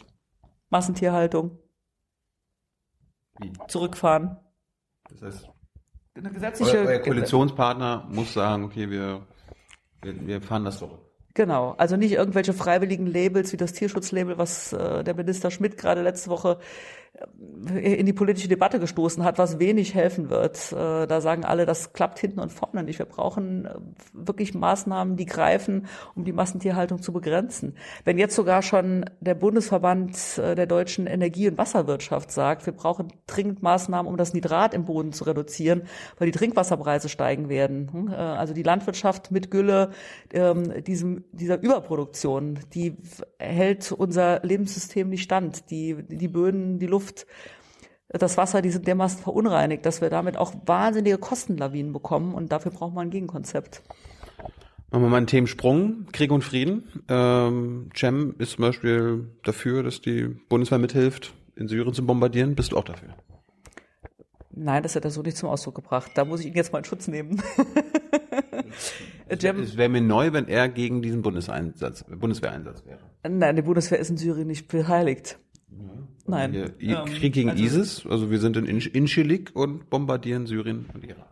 Also wir haben immer wieder diskutiert, wie können wir gerade für Syrien, und wenn man sich das anschaut, äh, was da abgeht, äh, Hilfe leisten, dann waren unsere zentralen Ansätze, und da sind wir als Partei absolut einig, ähm, wir brauchen humanitäre Hilfe, aber selbst die Durchsetzung eines humanitären Korridors äh, muss im Interesse aller Partner sein, weil man sonst möglicherweise einen Krieg anzettelt ähm, oder noch verschärft, der noch mehr Opfer kostet. Äh, unser Ansatz war immer, äh, wir brauchen eine internationale Lösung unter, äh, mit Unterstützung der Vereinten Nationen. Ansonsten sind Kriegseinsätze nicht legitimierbar. Also das wäre das Mini, das wäre das Minimum. um Aber, das zu aber es, gibt ja jetzt einen Kriegseinsatz, ja? Oper, Operation Dash, also die ein, Ka nee, Counter Dash und die ist nicht von der UN. Also bist du gegen diesen Na, wir haben da eine ganz klare Position als Grüne. Wir sagen keine Einsätze, die nicht von der UN mandatiert sind, die Also dieser Einsatz nicht. Einsätze, die nicht von der UN mandatiert sind, haben für uns von, von unserer grünen Programmatik her, von unserer grünen Beschlusslage keine Unterstützung. Und äh, die Frage Syrien ist ja eine, die sich ähm, klar stellt, wenn man dort reingehen würde. Das äh, wissen wir aber hier auch äh, mit einer breiten Unterstützung. Äh, das würde, würde die Gefahr eines Weltkriegs auslösen. Wir brauchen Lösungen, die die Kriegsparteien mit einbinden, aber auch die Nachbarstaaten. Da muss Russland an Bord sein, da müssen die Amerikaner mit an Bord sein, ähm, da müssen die Nachbarstaaten mit involviert sein, um eine Friedenslösung voranzubringen. Deswegen ist auch gut, ähm, dass es jetzt erste Gespräche gibt für einen Waffenstillstand. Also militärische Lösungen sind, wenn überhaupt, das allerletzte Mittel der Wahl. Und wenn, dann brauchen wir eine Mandatierung über die Vereinten Nationen. Ist Außenpolitik eines deiner Steckenpferde? War es nie, aber ich stelle fest, dass mich das zunehmend mehr ähm, ja, begeistert ist schwierig, wenn man über Krieg und Frieden spricht, aber doch betrifft und ähm, äh, mich bewegt, Lösungen mit voranzubringen. Ähm, deswegen halte ich es auch für ganz für notwendig, dass wir als Partei, äh, die eben nicht sagt, lass uns da jedes Abenteuer mitmachen und ähm, äh, die internationale Zusammenarbeit aushebeln, dass wir da eine ganz klare Formulierung, eine ganz klare Position haben. Die haben wir auch in den letzten Jahren immer wieder, Beispiel Irakkrieg, da gehen wir nicht mit, ähm, Beispiel Syrien ähm, ist eine wahnsinnig komplizierte Gemengelage. Da braucht es einen, einen multilateralen Ansatz ähm, und vor allem eine Gesamtstrategie für die Region. Das ist ja eine zerfallende Struktur. Wenn man sich anschaut, äh, wie ISIS vorangeht, das Stiefel hast du eben genannt, dann ähm, es sind auch teilweise die Ansätze, die wir vor zehn Jahren verfolgt haben, nicht mehr zielführend, sondern es ist, braucht immer mehr äh, einen Staaten, eine Staatengemeinschaft, die das mitträgt und mit untermauert. Gerade bei diesem Ordnungszerfall, den wir dort erleben. Jetzt wird Afghanistan seit 15 Jahren. Eine große Mehrheit der Deutschen sagt, wir müssen da sofort raus. Sagst du das auch? Na, wir haben ja äh, unsere Position da auch immer wieder deutlich gemacht. Deine. Dass meine Position ist, ist die der Partei. Ich habe das intensiv mitdiskutiert. Ja, ich, ich, haben trage, Sie da, also Sie haben deine Position übernommen, oder? ich was? trage die, na, die Partei diskutiert ja schon länger drüber, als ich im Amt bin, aber ich trage die Position der Partei, die sich ja verändert hat in dem Bundeswehrmandat, dass wir ähm, die militärischen Angriffe äh, nicht unterstützen können, weil sie äh, in keinster Weise zu einer Friedenslösung geführt haben. Wenn, dann geht es darum, friedensstabilisierende Maßnahmen durchzusetzen und ähm, das muss man immer und immer wieder überprüfen. Also die Bundesregierung sagt ja uns ja ständig, das sind alles friedensstabilisierende Maßnahmen. Das stimmt. Deswegen gucken wir uns auch jeden Ansatz immer ganz genau, jeden Einsatz, ja. das stimmt. Wir gucken uns auch jeden Einsatz ganz genau an und entscheiden dann auf Basis äh, der aktuellen Bewertung. Und das hat immer wieder zu Neubewertungen geführt und auch zu veränderten äh, Abstimmungen im Bundestag. Und das ist auch genau unsere grüne Position. Also nicht immer alles mittragen oder immer alles ablehnen, sondern ähm, friedensstabilisierende Lösungen, multilaterale Ansätze, äh, Stärkung der Vereinten Nationen, äh, darunter geht's nicht. Aber die Frage war, soll, sollte die Bundeswehr sofort aus, Bund- äh, aus Afghanistan raus? Ne, wir haben eine Position, Das dass ist deine Position. Warum sagst du warum, ja oder nein? Oder ja, noch nicht oder nein, aber? Na, weil ich die Position der Partei mittrage, Was ist denn die Partei, äh, Position? äh, dass wir keine, keinen Kriegseinsatz in, äh, in Afghanistan befürworten und dass wir mit dem, mit dem Militär dort raus wollen, mit der Bundeswehr raus wollen. Also doch, also sofort Ja, das, raus. das war, die, die Position haben wir schon lange. Warum jetzt gerade so kompliziert? Das ist ja nicht kompliziert. Nur äh, mir äh, ist sehr viel daran gelegen, dass ich die Position der Partei mittrage und ähm, dass ich auch äh, immer wieder in den Abstimmungen darüber, was unsere Positionsfindung ist, äh, meine Position einbringe, äh, aber auch die aktuelle Debattenlage um die einzelnen Einsatzgebiete mit reflektiere. Und ähm, deswegen ist meine Position auch die Parteiposition. Würdest du sagen, dass die Grünen früher pazifistischer waren als heute? Es gab sicher pazifistischere Strömungen, aber äh, in der gesamtaußenpolitischen Debatte hat sich für uns ähm, immer wieder in akuten Fällen die Frage gestellt, ähm, ist, der, ist der Pazifismus die richtige, der richtige Ansatz, um Frieden dauerhaft in der Region zu sichern? Das hat sich in der Frage Kosovo dann ganz gezielt ähm, in ähm, einer Entscheidung äh, konkretisiert, aber ähm, äh, ich glaube, man nimmt immer noch wahr, dass der Pazifismusansatz da ist in dem Sinne, dass man ähm, friedenserhaltende Maßnahmen nach vorne stellen muss, dass Krieg wirklich das aller, allerletzte Mittel ist. Und da muss ich persönlich sagen, mein Vater ist äh, 44 noch in den Krieg eingezogen worden, der ist Jahre 26. Der hat uns Kindern immer wenig erzählt. Ich glaube, er hat Grauenhaftes erlebt und schreibt das auch jetzt gerade auf mit 90, aber ähm, deutlich zu machen, dass der Krieg jegliche Werte, Maßstäbe, äh, jegliche politischen Ansätze unterhöhlt. Ähm, das ist mir in die Wiege gelegt worden und deswegen kämpfe ich dafür, dass wir immer Politik, zivile Ansätze vor jegliche Intervention militärischer Art stellen. Und das leitet, glaube ich, auch immer noch unsere Politik. Deswegen ist dieser pazifistische Ansatz auch noch dabei. Hast du das Gefühl, dass äh, es auch mal Kriegsrhetorik aus der Grünen Partei gibt? Von führenden Mitgliedern? Nee. Oder konfrontative? Wir streiten um Positionen. Das machen wir ja nicht nur in der Außen- oder Sicherheitspolitik, auch in, in verschiedenen anderen Themen. Wir sind eine Partei, die äh, immer wieder unterschiedliche Positionen hat, austrägt, aber dann auch zu Beschlusslagen kommt, die von allen mitgetragen werden, zum Beispiel auf Bundesdelegiertenkonferenzen. Ähm, aber eine Kriegsrhetorik, nee, das würde ich klar zurückweisen. Bist du, bist du eher eine Taube oder eher ein Falke in, in eurer Partei? Also in Sachen Außenpolitik. Eher eine Taube. Und Cem, der Falke. Das muss er selber entscheiden. Und Katrin, auch ein Falke. Das muss sie auch selber entscheiden. Aber ich glaube, bei uns ist die Friedenstaube schon noch sehr, sehr, sehr übergreifend. Es Und ist also so lustig, dass quasi zwei Falken jetzt die Spitzenkandidaten einer, einer, ja. Aber das ist, das könnte man so sehen. Zwei Falken sind die führenden Leute für eine Taubenpartei. Nein, also die Friedenstaube ist bei uns schon mit und ich habe ja eben schon mal gesagt, die beiden, die jetzt die Partei führen, die Ganz nehmen toll. die Gesamtpartei mit Ganz und auch die gesamte Programmatik und ähm, die werden das schon gut hinkriegen, das auch mitzunehmen. Was du für, als du damals in der Partei warst, hier Kosovo-Krieg hast du gerade angesprochen, da gab es ja auch eine, Grün, eine Abstimmung in der, in der Basis, ne? Mhm, das stimmt. Wofür hast du damals gestimmt? Ich habe dem Einsatz sehr kritisch gegenübergestanden. Ich war sogar damals bei dem Bielefelder Parteitag, als äh, der Farbbeutel auf Joschka Fischer getroffen ist. Ähm, das war übrigens äh, ein, eine Situation, ich bin froh, dass wir solche Situationen nicht mehr erleben, ne? weil, weil so Diskussionen mit Gewalt auszuüben, macht überhaupt keinen Sinn. Es war schon sowieso so eine wahnsinnig angespannte Atmosphäre in dem Saal. Ich weiß, wir saßen als Saarländerinnen und Saarländer relativ weit vorne und ähm, die, die Spannung war dermaßen zu spüren. Ähm, mich hat das Argument damals nicht überzeugt. Ich bin heute differenzierterer Meinung, ähm, weil, weil es, glaube ich, sicher war oder wichtig war, diesen Völkermord zu verhindern. Aber es gibt oft bei diesen Einsätzen nicht die absolute Wahrheit, sondern äh, es kostet Menschenleben und diese Frage zu beantworten, wo kostet es mehr oder weniger, was wir jetzt gerade in Syrien erleben, ähm, das ist unglaublich hart politisch zu verantworten. Deswegen würde ich denen, die das verantwortet haben, auch äh, nicht eine Fehlentscheidung unterstellen, sondern äh, das war schon damals die richtige Entscheidung, aber wir haben es auch nicht leicht gemacht. Das heißt, du hast damals mit Nein gestimmt, aber im Nachhinein sagst du dir, vielleicht war es doch gar nicht so schlecht.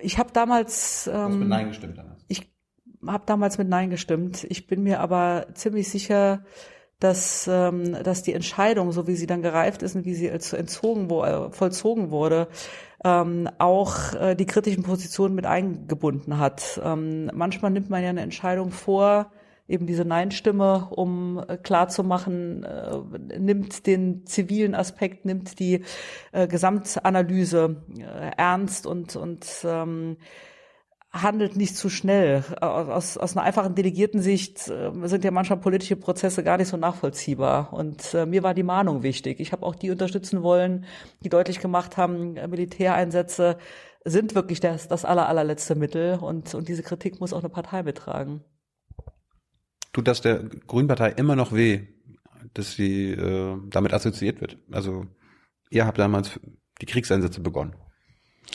Nein, ich glaube, wir haben so intensiv und so tiefgreifend darüber diskutiert, dass denjenigen, äh, die uns wählen, klar wird, dass wir keine einfachen Entscheidungen treffen. Deswegen habe ich ja eben nochmal mehrfach betont, ähm, dass wir immer wieder Beschlüsse erneuert haben, dass es keine militärischen Einsätze äh, ohne die Legitimation der Vereinten Nationen geben darf, dass man immer verschiedene Interessen abgleichen muss. Und ähm, das macht es nicht einfach, ähnlich wie die Debatte um die innere Sicherheit. Ne? Also Sicherheit zu gewährleisten, aber die Bürgerrechte mit zu ähm, sichern. Das, das ist für manche vielleicht nicht schwarz-weiß genug und nicht nachvollziehbar, aber dafür stehen wir Grüne, dass wir das immer reflektieren, äh, keine einfachen Antworten geben und ähm, das sehe ich auch in der Außen- und Sicherheitspolitik als einen ganz entscheidenden Punkt und das tragen unsere Wählerinnen und Wähler auch mit.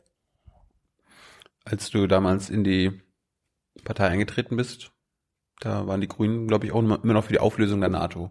Jetzt will Donald Trump auch darüber nachdenken. Also ist, vertritt Trump jetzt nicht auch ein paar grüne Positionen? Nee, absolut nicht. Ganz sicher.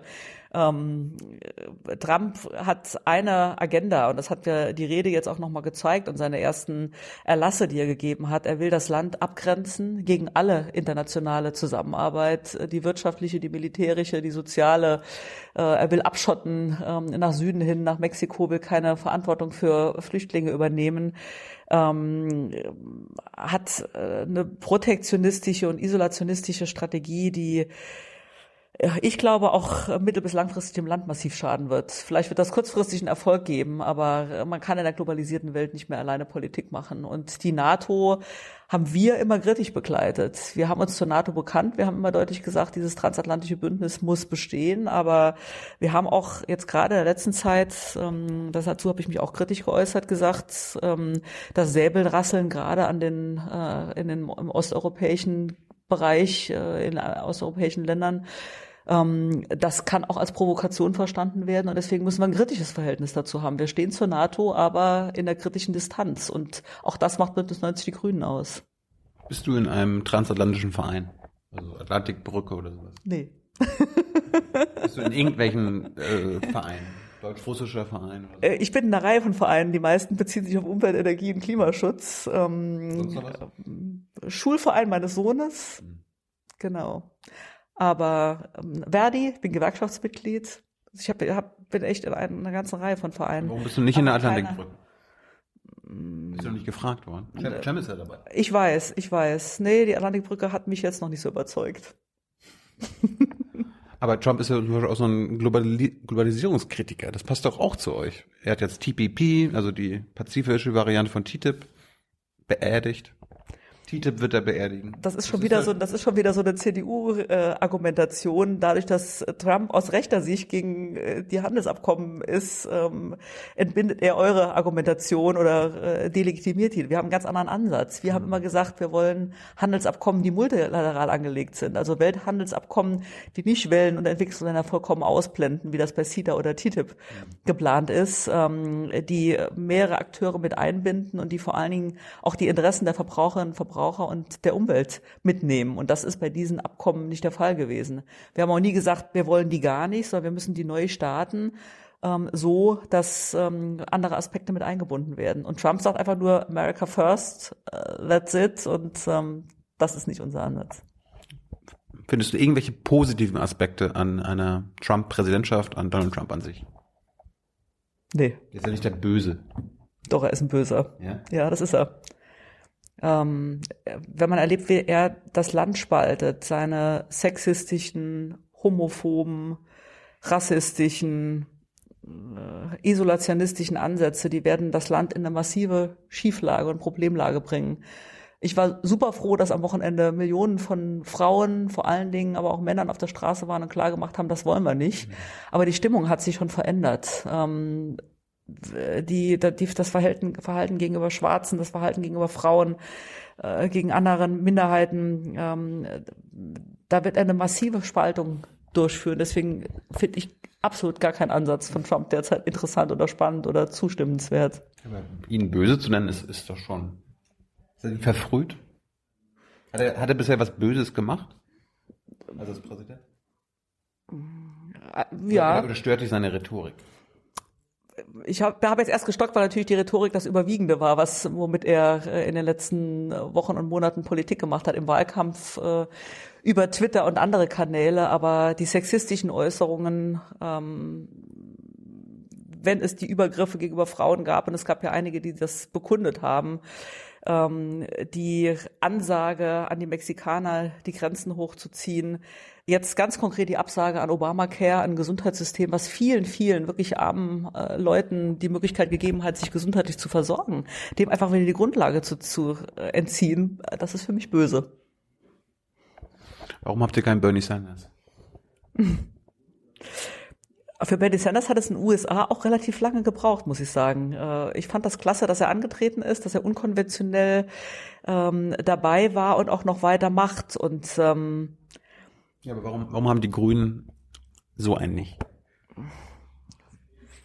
Kann ja noch kommen. Die Politik dazu haben wir ja. Also ich kann sagen, vieles, was Bernie Sanders sagt und ähm, fordert, äh, entspricht guter grüner Tradition, guter grüner Politik und ähm, aber jetzt von den vier Spitzenkandidaten, die da, die da, nee, Spitzenkandidaten, Kandidaten, die das, die was werden wollten, war jetzt keiner dabei. Abwarten. Jem war doch gerade in den USA. Vielleicht hat er sich was abgeguckt.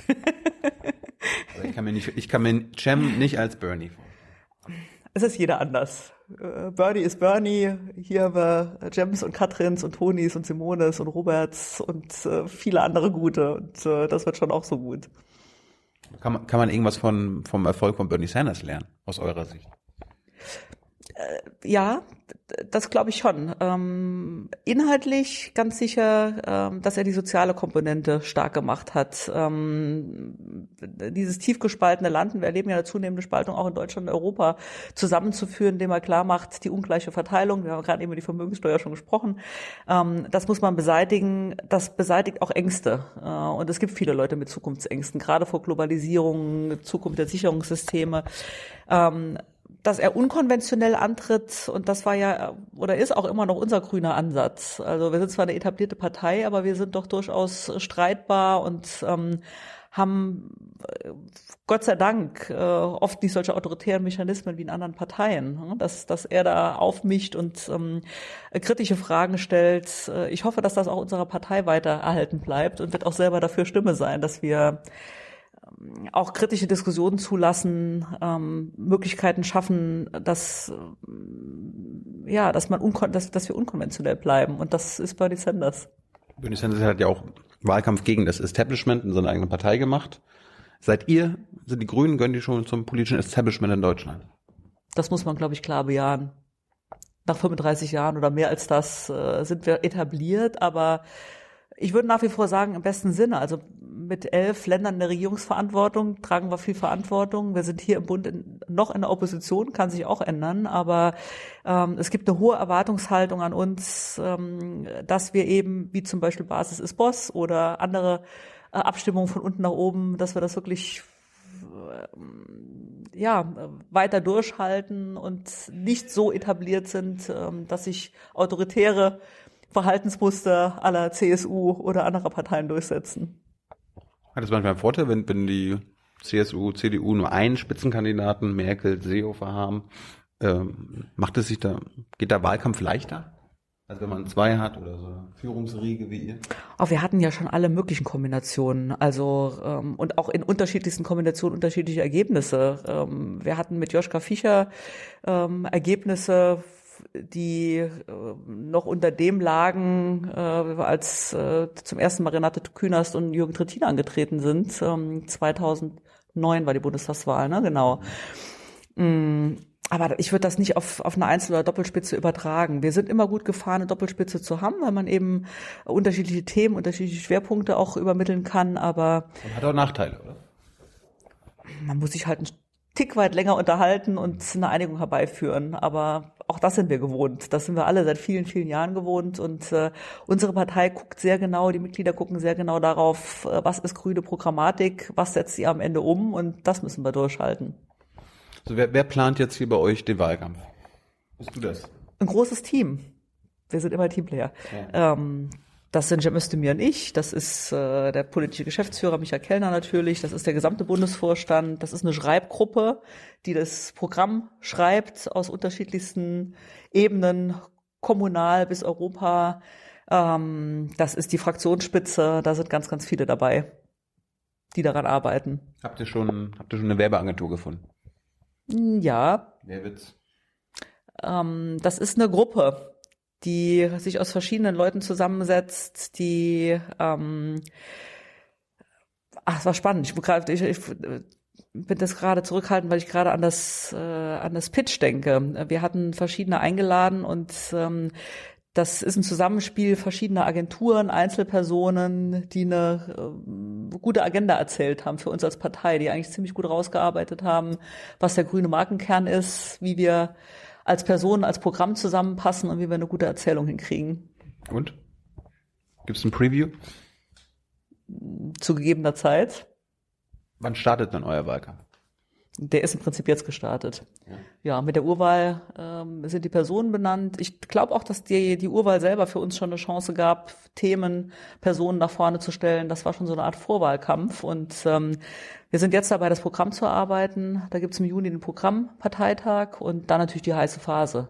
Aber äh, der Wahlkampf liegt über den Sommer und deswegen fängt das jetzt an. Wir haben jetzt Landtagswahlen in, im Saarland, in Schleswig-Holstein, Nordrhein-Westfalen, ganz, ganz wichtig, wollen da die grüne Regierungsbeteiligung für Klimaschutz, für einen guten sozialen Strukturwandel organisieren. Und ähm, da bin ich ganz zuversichtlich, dass wir da jetzt schon rein mit voller Kraft reingehen und auch, auch dann den Endspurt für die Bundestagswahl hinkriegen. Was ist das Werbebudget für, das, für den Bundestagswahlkampf? Uh, das ist, glaube ich, noch gar nicht genau festgelegt, weil wir verschiedene Punkte abwägen. Huh. Ich habe jetzt gehört, die Hälfte des Werbebudgets soll in das Netz fließen. Das Netz spielt eine große Rolle. Ähm, das wird immer wichtiger. Das haben wir ja leidvoll ein Stück weit in den USA jetzt erlebt. Ähm, deswegen diskutieren, wir auch ganz leidenschaftlich die Frage Fake News, Social Bots. Also wie kann man über Roboter, Roboter äh, Meinungen beeinflussen? Das kann man ja im guten wie im schlechten Sinne.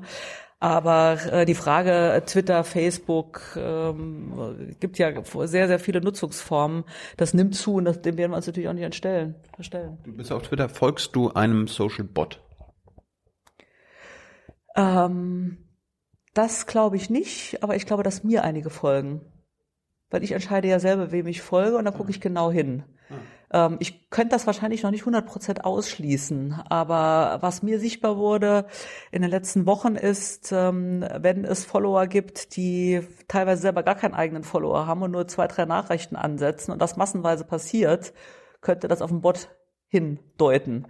Ähm, damit werden wir uns auseinandersetzen. Und ich glaube, dass wir auch politisch eine Diskussion brauchen, das einzugrenzen. Kann nicht sein, dass Unternehmen einfach ja, politische Meinungsmache, die vielleicht sogar noch auf falschen Nachrichten beruhen, ähm, in, in diese weite Verbreitung der sozialen Medien äh, eine Meinungsmache aufbauen, die, die, die vollkommen faktenbefreit ist. Darüber müssen wir diskutieren, jetzt auch mit den anderen Parteien.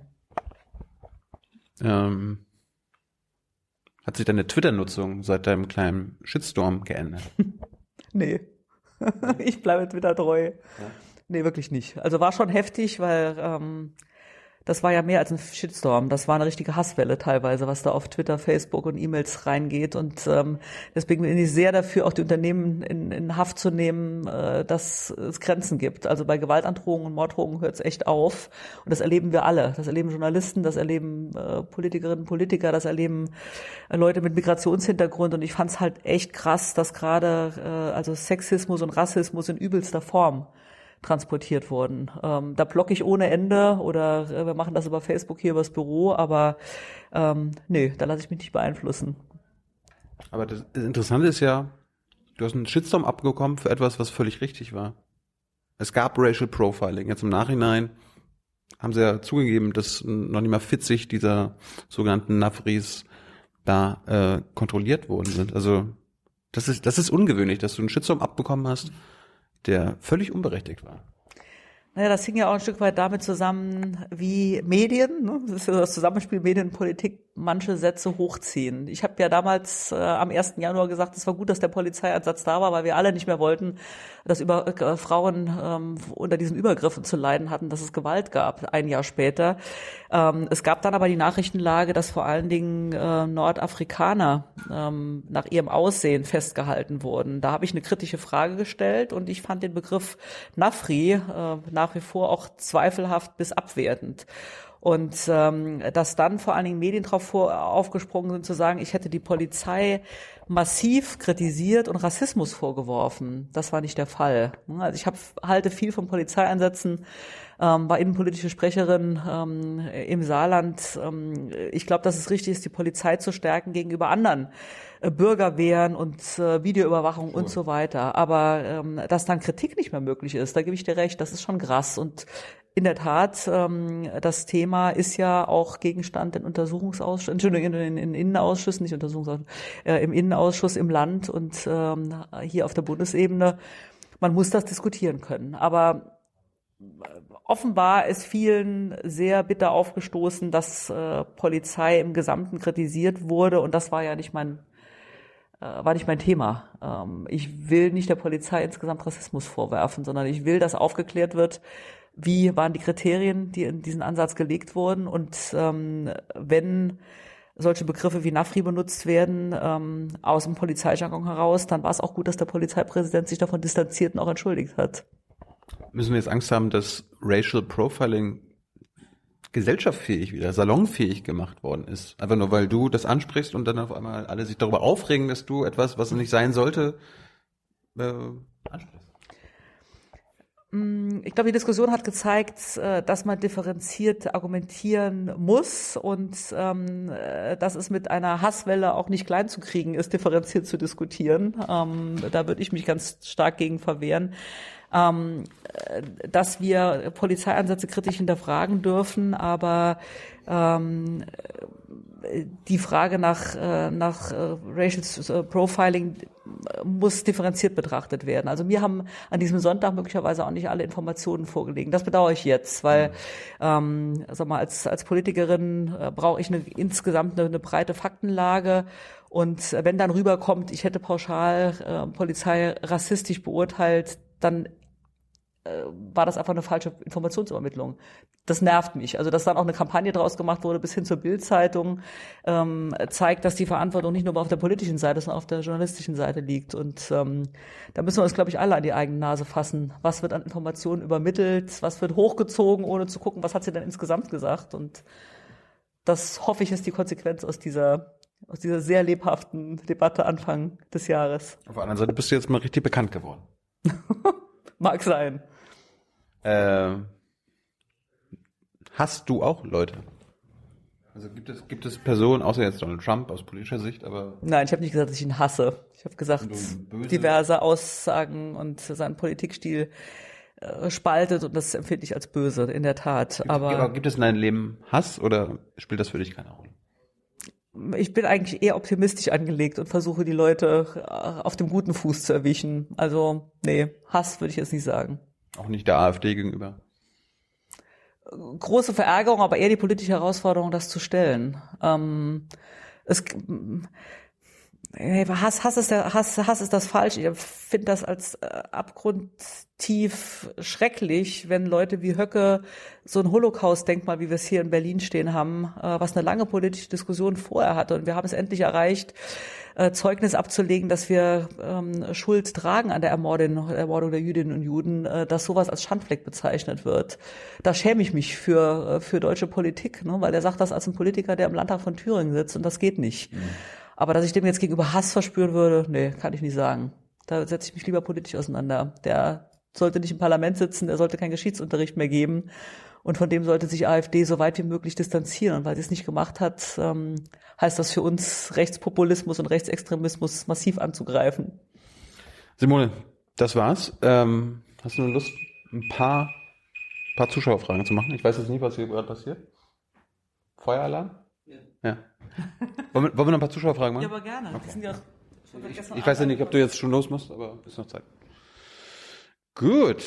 Liebe Hörer, hier sind Thilo und Tyler. Jung und Naiv gibt es ja nur durch eure Unterstützung. Hier gibt's keine Werbung, höchstens für uns selbst. Aber wie ihr uns unterstützen könnt oder sogar Produzenten werdet, erfahrt ihr in der Podcast-Beschreibung. Zum Beispiel per PayPal oder Überweisung. Und jetzt geht's weiter. Okay, die eine Frage hatten wir schon. Robin fragt, sieht die Grüne, die Grünen sich selbst als linke Partei? Ja. ja. Wir haben uns immer als äh, in der Mitte links stehen bezeichnet und ähm, die linke Verantwortung kommt äh, über das Thema Gerechtigkeit, über die differenzierte Haltung zur Außen- und Sicherheitspolitik und auch über die Definition, dass wir zukunftserhaltend wirken wollen. Auf welcher Basis blockst du Leute auf Twitter? Auf Basis von Beleidigungen, Diskriminierung. Diskriminierung? Ja, Diskriminierung. Du bist diskriminiert auf Twitter. Ja, wenn ich, äh, wenn mir als Frau äh, Vergewaltigungsfantasien oder äh, Gewalt angedroht wird, ähm, beziehungsweise ähm, ich stigmatisiert werde als, äh, keine Ahnung, ich will die Begriffe gar nicht nennen, dann blocke ich ohne weiteres. Äh, Kinderliese will wissen, ist mit den Spitzenkandidaten Cem und Katrin die Kretschmanisierung der Partei abgeschlossen? Gibt keine Kretschmanisierung. Habe ich auch eben im Interview gesagt, wir ja. haben eine sehr breite Partei. Das reicht von äh, Immer bekifft, immer bekifft. Alle, alle ist auch so ein Vorurteil. Quatsch. Gibst du? Ich habe das mal probiert, aber ähm, äh, wie bei allen Drogen, da reagiert mein Körper sehr schnell drauf. Also äh, das ist der Sinn von Drogen. ja, aber wenn einem dann schlecht wird, dann bringt's auch nichts. Also seid ihr noch für die Legalisierung? Aber natürlich. Von Marihuana. Von Cannabis, ja. ganz wichtig. Ja. War auch gerade eine ganz, ganz wichtige Debatte im Bundestag, weil ähm, diejenigen, die das wirklich brauchen zu medizinischen Zwecken und ähm, da eine, einen, einen Leidensentzug von kriegen, für die sollte das maßgeblich vorhanden sein. Und bevor wir massenhaft Leute, die Cannabis nutzen, ähm, in die Illegalität treiben, weil wir äh, das nicht zulassen, dann bin ich eher dafür, das zu legalisieren, auf jeden ja, Fall. Aber das ist ja jetzt noch Cannabis auf Rezept. Also ich muss zum Arzt gehen, nachweisen, dass ich eine schwerkranke, dass ich sehr, sehr schwer, schwer krank bin, unheilbar fast schon. Ja, das war ja das eine. Ich habe also, also, man sollte das äh, für diejenigen, die es brauchen, im, im, medizinischen Kontext bereitstellen. Und da ist ja eine gute Entscheidung getroffen. Aber auch diejenigen, äh, die das äh, normal konsumieren, die sollte man nicht in die Illegalität treiben. Deswegen bin ich dafür, Abgabestellen zu schaffen und Cannabis zu legalisieren. Wie jetzt ist es mit dem bedingungslosen Grundeinkommen? Dafür haben wir hohe Sympathien, ähm, weil für dir. uns, ja, ich auch. Ähm, ich sage auch bewusst uns als Grüne Partei, wir das immer wieder als Thema haben. Äh, auch immer wieder gesagt haben, man sollte das mal gesellschaftlich diskutieren, gerade weil jetzt aufgrund von Globalisierung, von Digitalisierung die Arbeitsverhältnisse so unter Druck geraten. Ähm, wie können wir noch garantieren, dass eine soziale Sicherung da ist? Ähm, ich teile die Position der Partei, dass wir alles versuchen sollten, eine Sicherung herzustellen, Stichwort Grundsicherung in allen Lebenslagen bis zur, bis zur, bis zur Rente, äh, aber doch den Anspruch nicht aus den Augen verlieren, dass man das auch durch eine eigene Tätigkeit ähm, gewähren kann. Also ähm, äh, ein, ein, aktiver Ansatz, eine, eine Tätigkeit, ein Berufsleben muss möglich sein. Es sollte auch möglich sein, dass Frauen nicht weiter diskriminiert werden. Ne? Wenn man äh, ein Grundeinkommen hat, gibt es ja auch die Argumentation, auch dann bleibt ihr doch zu Hause, braucht ihr keine Arbeit nachzugehen. Ähm, Deswegen, äh, da gibt es eine Sympathie für, aber äh, ich meine, wir sollten alle Grundsicherungsleistungen auf ein Niveau heben, dass damit ein existenzfähiges Leben möglich ist und ähm, äh, den Zugang zur Arbeit erleichtern und garantieren, statt hier die Prekarisierung weiter voranzutreiben. Bist du für die Abschaffung der Hartz-IV-Sanktionspraxis? Also, dass man bestraft wird. Das haben wir beschlossen, da bin ich froh drüber. Dann, Anno, wir wissen, wie möchten die Grünen Social Bots kennzeichnen?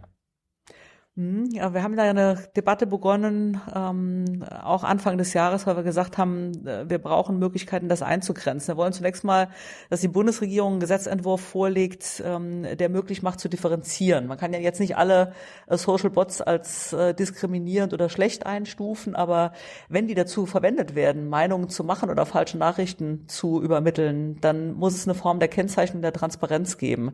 Und da muss man die Unternehmen in Verantwortung nehmen. Setzen die Grünen Bots ein? Nee, das wollen wir nicht. Ist das auch für den Wahlkampf auch kein Thema? Ist für den Wahlkampf kein, kein Thema. Im Gegenteil, wir wollen die anderen Parteien dazu gewinnen. Und ähm, soweit ich das wahrnehme, haben das ja eigentlich alle ausgeschlossen. Die AfD hat es mal thematisiert. Äh, ich hoffe, sie kommt davon weg, weil damit wäre kein fairer Wahlkampf möglich. Und ähm, wenn gerade die AfD das nutzt, ähm, dann laufen wir Gefahr, in Wahlkampf zu geraten wie wie das in den USA der Fall war, dass wir mit rassistischen, ausgrenzenden Botschaften Wahlkampf machen und äh, das wäre das allerletzte. Also in den USA haben beide Seiten Bots benutzt.